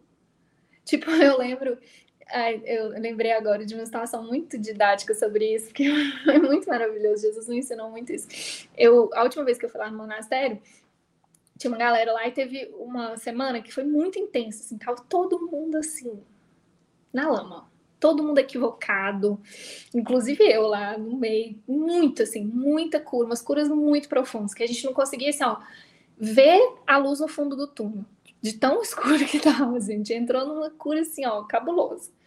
Um dos lugares mais escuros que eu já olhei mesmo, assim, da mente, muito escuro. Todo mundo, tipo assim, ó, todo mundo que tava no time e tal, e, e eu tava dividindo quarto com as meninas e tal, e, e tava tão, tão escuro, assim, e aí ninguém tava aguentando mais, assim. Tinha gente que já tava assim alguns dias, né? É, para mim esse dia foi muito. Aí a gente chegou na, na noite no quarto. Foi muito didático esse dia. Chegou a noite no quarto, ninguém aguentava. Aí a Carol tava junto, falou: Vamos fazer uma oração. Não, é sério, entregar mesmo isso aqui para Jesus, vamos fazer uma oração. E eu tava muito determinada a abandonar mesmo aquilo, assim. Gente, eu lembro que a gente deu as mãos, todo mundo tava no quarto, fez uma oração muito profunda e muito sincera. A Carol fez essa oração, ela tava. E isso é maravilhoso, que é o que ele falou um pouquinho antes, né? Do, é, aqui nesse texto mesmo, né? Que quem tá um pouquinho mais claro se une com quem tá para poder ajudar os irmãozinhos que estão ali ainda precisando de ajuda. Nesse dia ela tava um pouquinho menos, ela tinha passado uns dias doentes de cama e nesse dia ela tava saindo, então era que conseguia fazer oração pra gente. Aí ela fez oração muito firme, eu me uni muito a ela, assim, que eu queria mesmo, muito. Eu não conseguia nem falar, mas eu queria muito sair daquilo. E aí ela fez oração, Jesus, a gente te entrega de verdade isso aqui, a gente não quer mais isso e tal. Por favor, a gente quer um milagre. Faz um milagre aqui essa noite.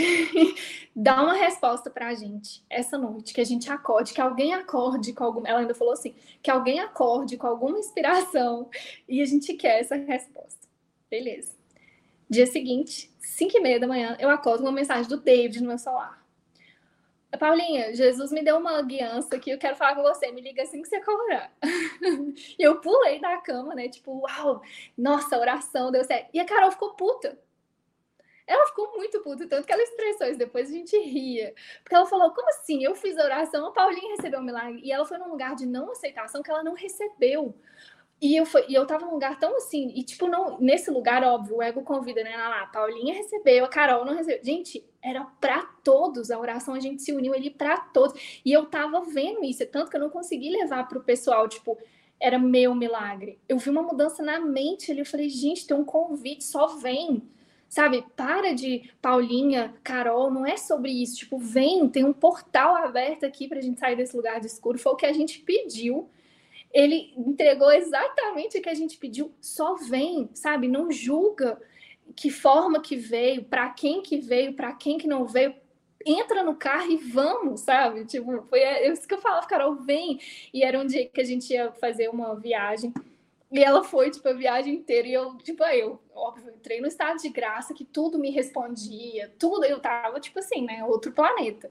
O dia tava lindo, aí, não sei porque eu aceitei a carona, eu falei, bora, eu pedi, que isso, ficar nesse. Não quero, quero essa cura, né? E ela não conseguia, eu mandava. A gente foi num carro que era tipo uma minivan, assim, a gente foi ver um filme. A gente ia na cidade, porque o monastério era meio afastado, então era 40 minutos de carro.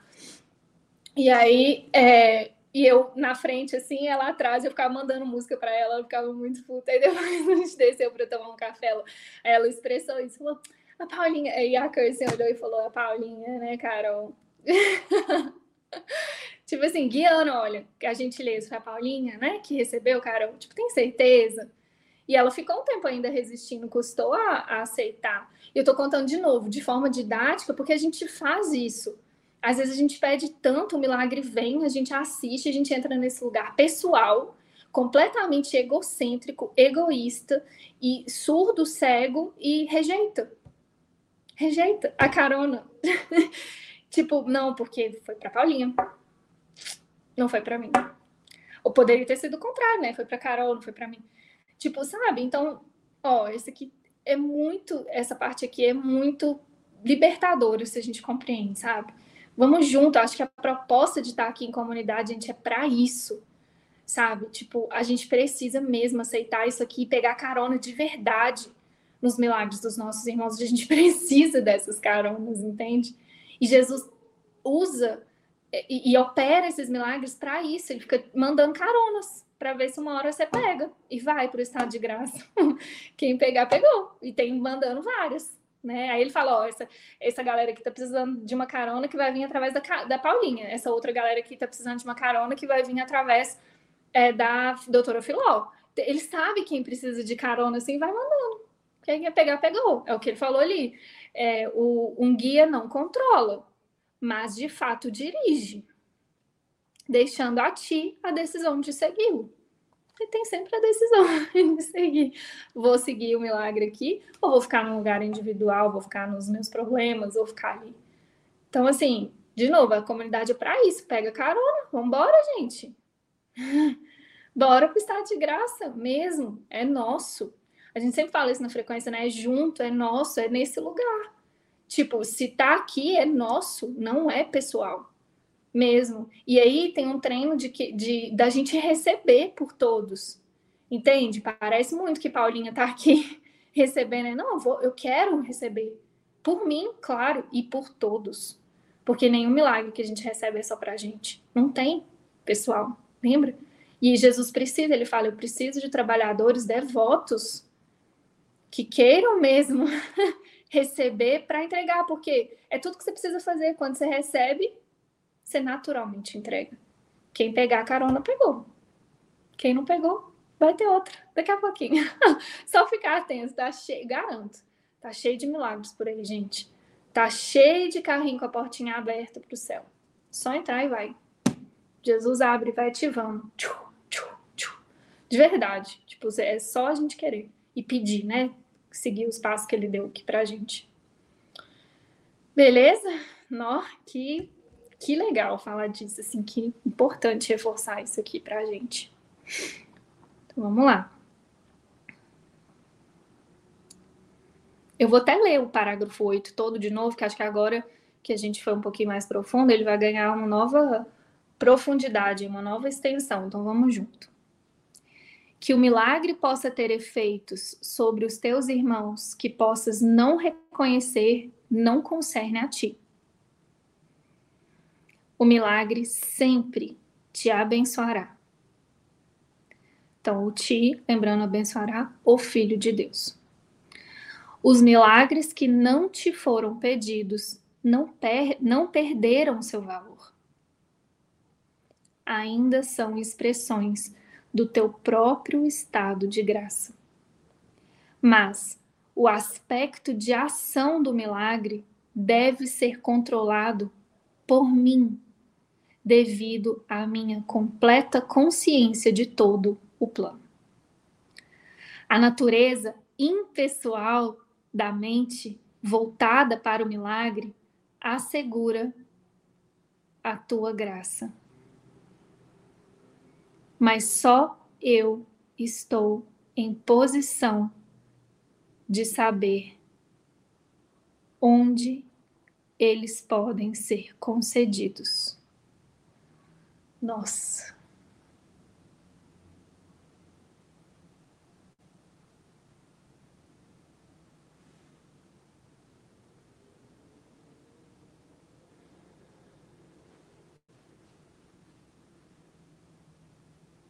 Nossa.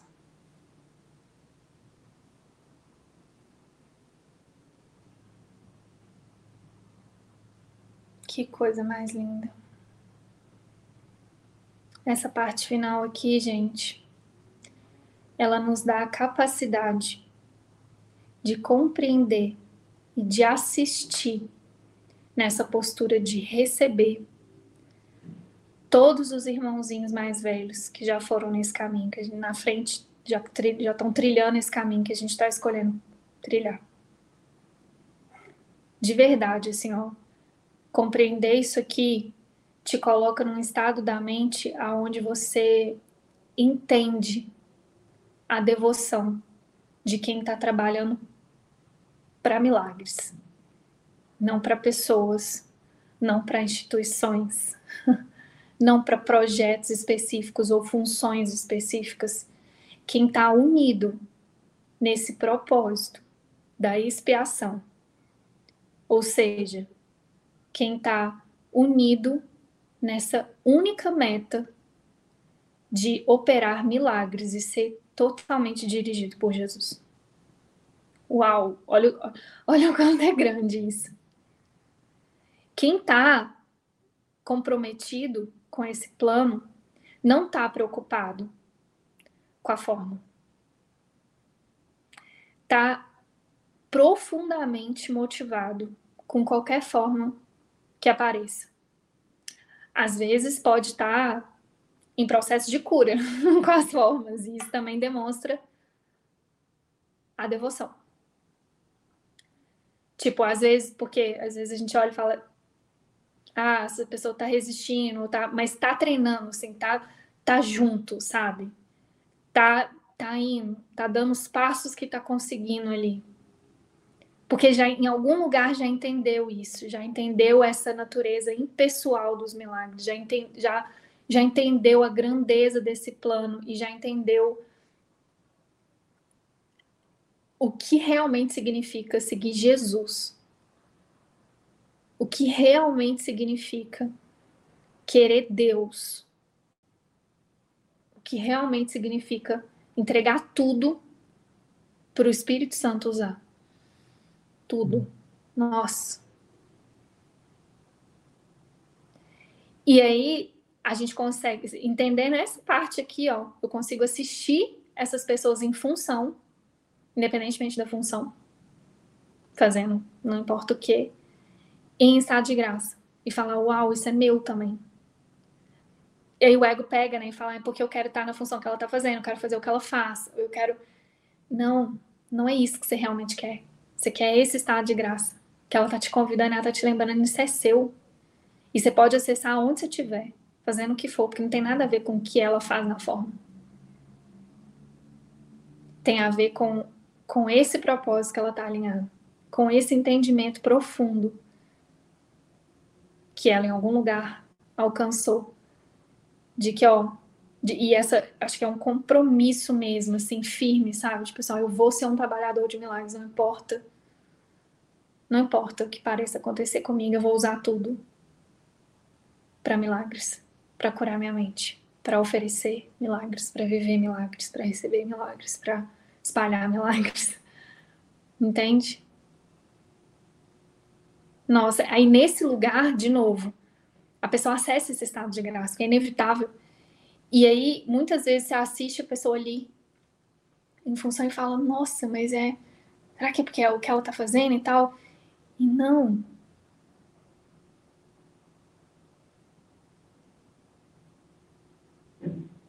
Porque ela entendeu que ela só tem que fazer com presença e com essa meta qualquer coisa que for confiada a ela. E tá te convidando a fazer o mesmo. Agora, com o que tiver na sua frente. Meu Deus, isso é muito lindo. E aí, nesse estado de graça, ela não tá nem vendo. No monastério é muito comum a gente assistir isso, assim, sabe? Esse é o lugar que todas as funções te convidam né? E tem toda uma purificação que vai acontecendo na sua mente à medida que você vai aceitando essas funções, né? Então, por exemplo, é, funções que costumam levar, levantar, né? Muita resistência, a limpeza, a cozinha, né? Que parece, nossa, levanta muita coisa ali. Tipo, o convite não é para faxina, para limpar ou para cozinhar. É para isso aqui, ó. Tipo, a função de cozinhar é a mesma função de limpar, a mesma função de arrumar a tecnologia que vai ter o evento, de estar tá ali na frente facilitando o evento, é a mesma, porque quem está ali nesse estado de graça, quem aceita isso, experimenta o estado, o mesmo estado de graça em qualquer função. Porque entende que não é pela forma em si, não é pessoal. Eles estão entendendo exatamente isso, não é pessoal Tipo lá no Alastar, no caso, se você acha que você está limpando ou cozinhando para o David, você vai levantar muito conflito. Você tem que limpar tudo isso. Assim, ó, não é para o David, não é pessoal, não é para Kirsten, não é para quem é seu líder, não é para não é na forma, só que tem essa forma, justamente para você perdoar. E enquanto a gente não perdoa toda essa forma mesmo e, e fica aqui, ó, nesse lugar, eu não vou experimentar o estado de graça.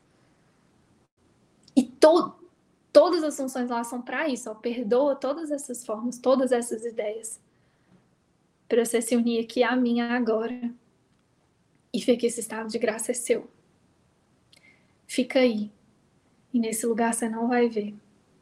David, Living Miracles, nem até Jesus desaparece nesse lugar com os milagres. Tudo isso é muito útil, são símbolos muito úteis e abençoados, mas também não é sobre isso sabe? Frequência do amor, Paulinha. Não, não é. Mas é através disso. Para a nossa cura.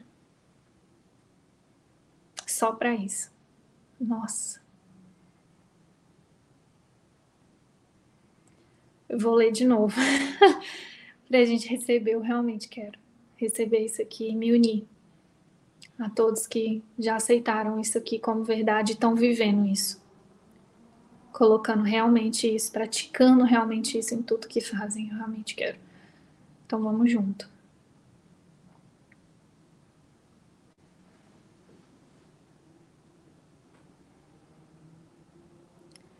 A natureza impessoal da mente, voltada para o milagre, assegura a tua graça. Mas só eu estou em posição de saber onde eles podem ser concedidos.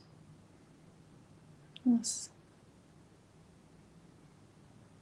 É isso, Jesus. A gente quer voltar a nossa mente para milagres. A gente quer ter essa mente voltada para milagres. Confiando que isso vai assegurar o nosso estado de graça, isso vai assegurar a nossa felicidade, a nossa paz, que é o que a gente realmente busca. Por isso que a gente quer ter essa mente voltada para milagres, para essa natureza impessoal da mente voltada para milagres. e aceitar que só você está nessa posição de nos dizer aonde, como, em que formato que a gente deve conceder esses milagres. Milagres são seletivos só no sentido de que são dirigidos para aqueles que podem usá-los para si mesmos. Já que isso faz com que seja inevitável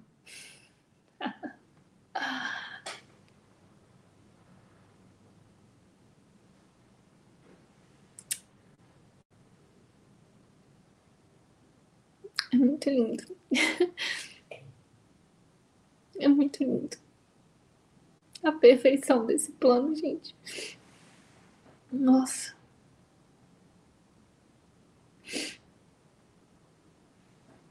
olha quanto amor aqui, né? Ele sabe que a gente vai perceber como os milagres como seletivos, né? Que parece que em alguns momentos a gente vai se comparar e falar, ah, eu queria esse milagre, eu queria fazer isso, eu queria.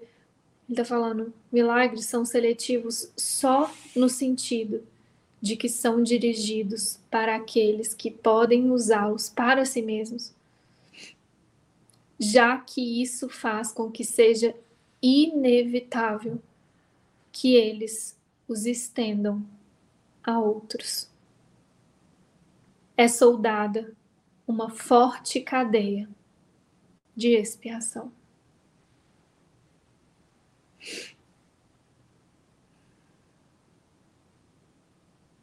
É soldada. É perfeita essa cadeia de expiação.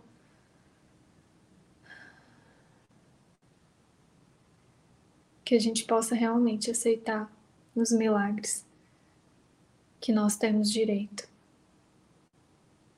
para a gente se unir a essa cadeia da expiação, compartilhando eles. E a gente precisa aceitá-los para a gente mesmo, antes.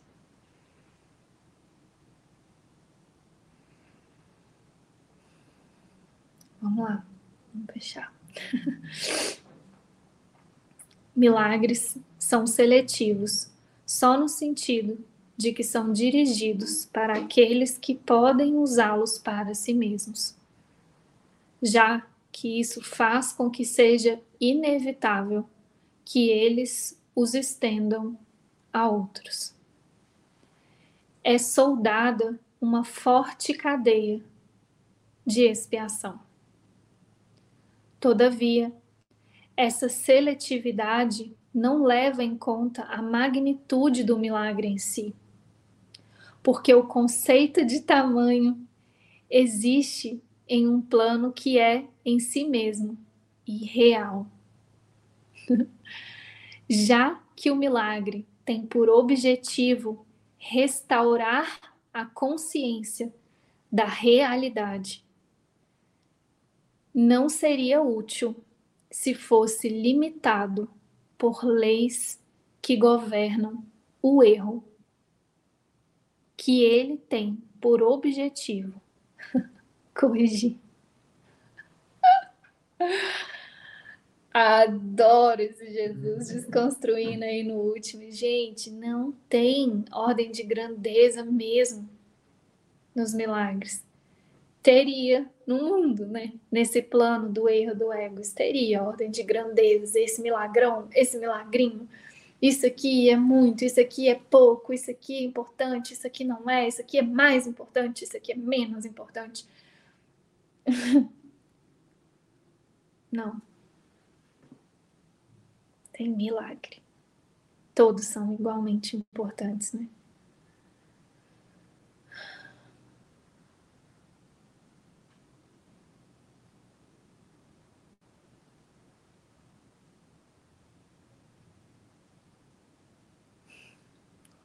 Todos são grandes e magníficos.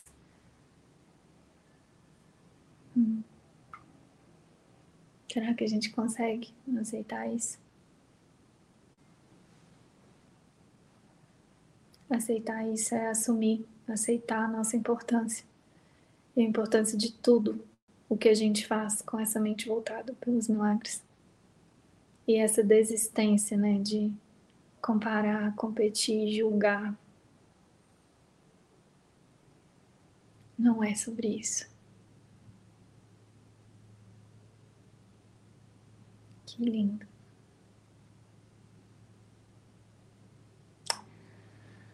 Amém. Amém.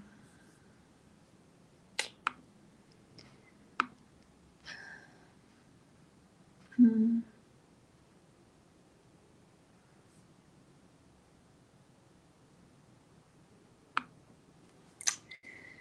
É isso. Hum, obrigada.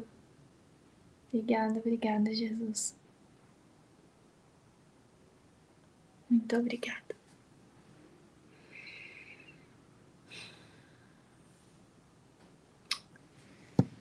Nossa, muito bom.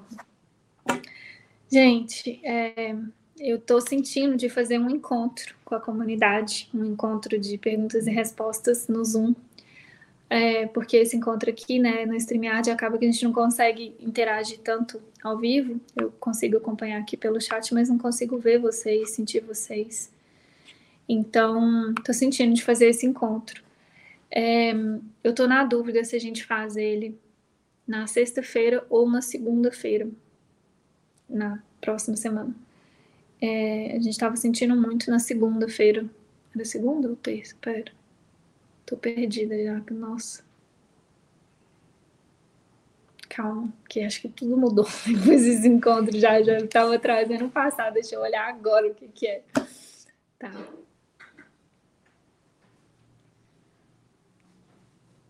Vamos na segunda, acho que é para ir na segunda.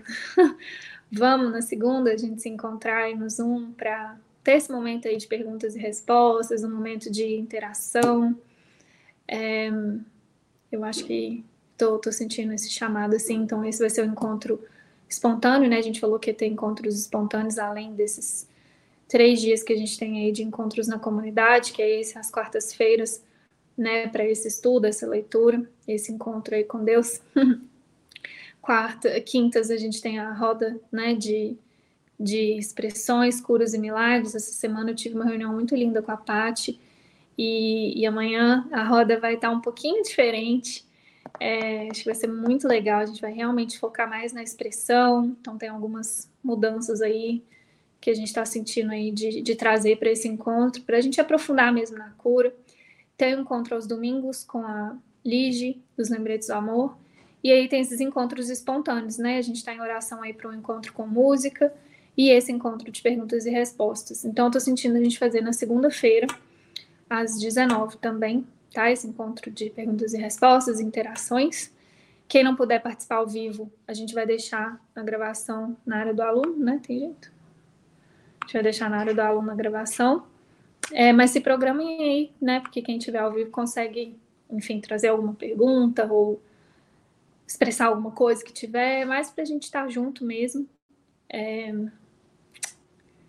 E eu acho que é isso. Ah, esse vídeo, essa gravação vai para o YouTube, né? Então esse encontro ele não vai para o YouTube, ele é mais para a comunidade, então só para deixar avisado, para o YouTube e Spotify, né? Tá indo E é isso. É isso, vamos juntos. Obrigada, gratidão pelo sim, devoção e dedicação de vocês. Até a próxima, então. Beijo.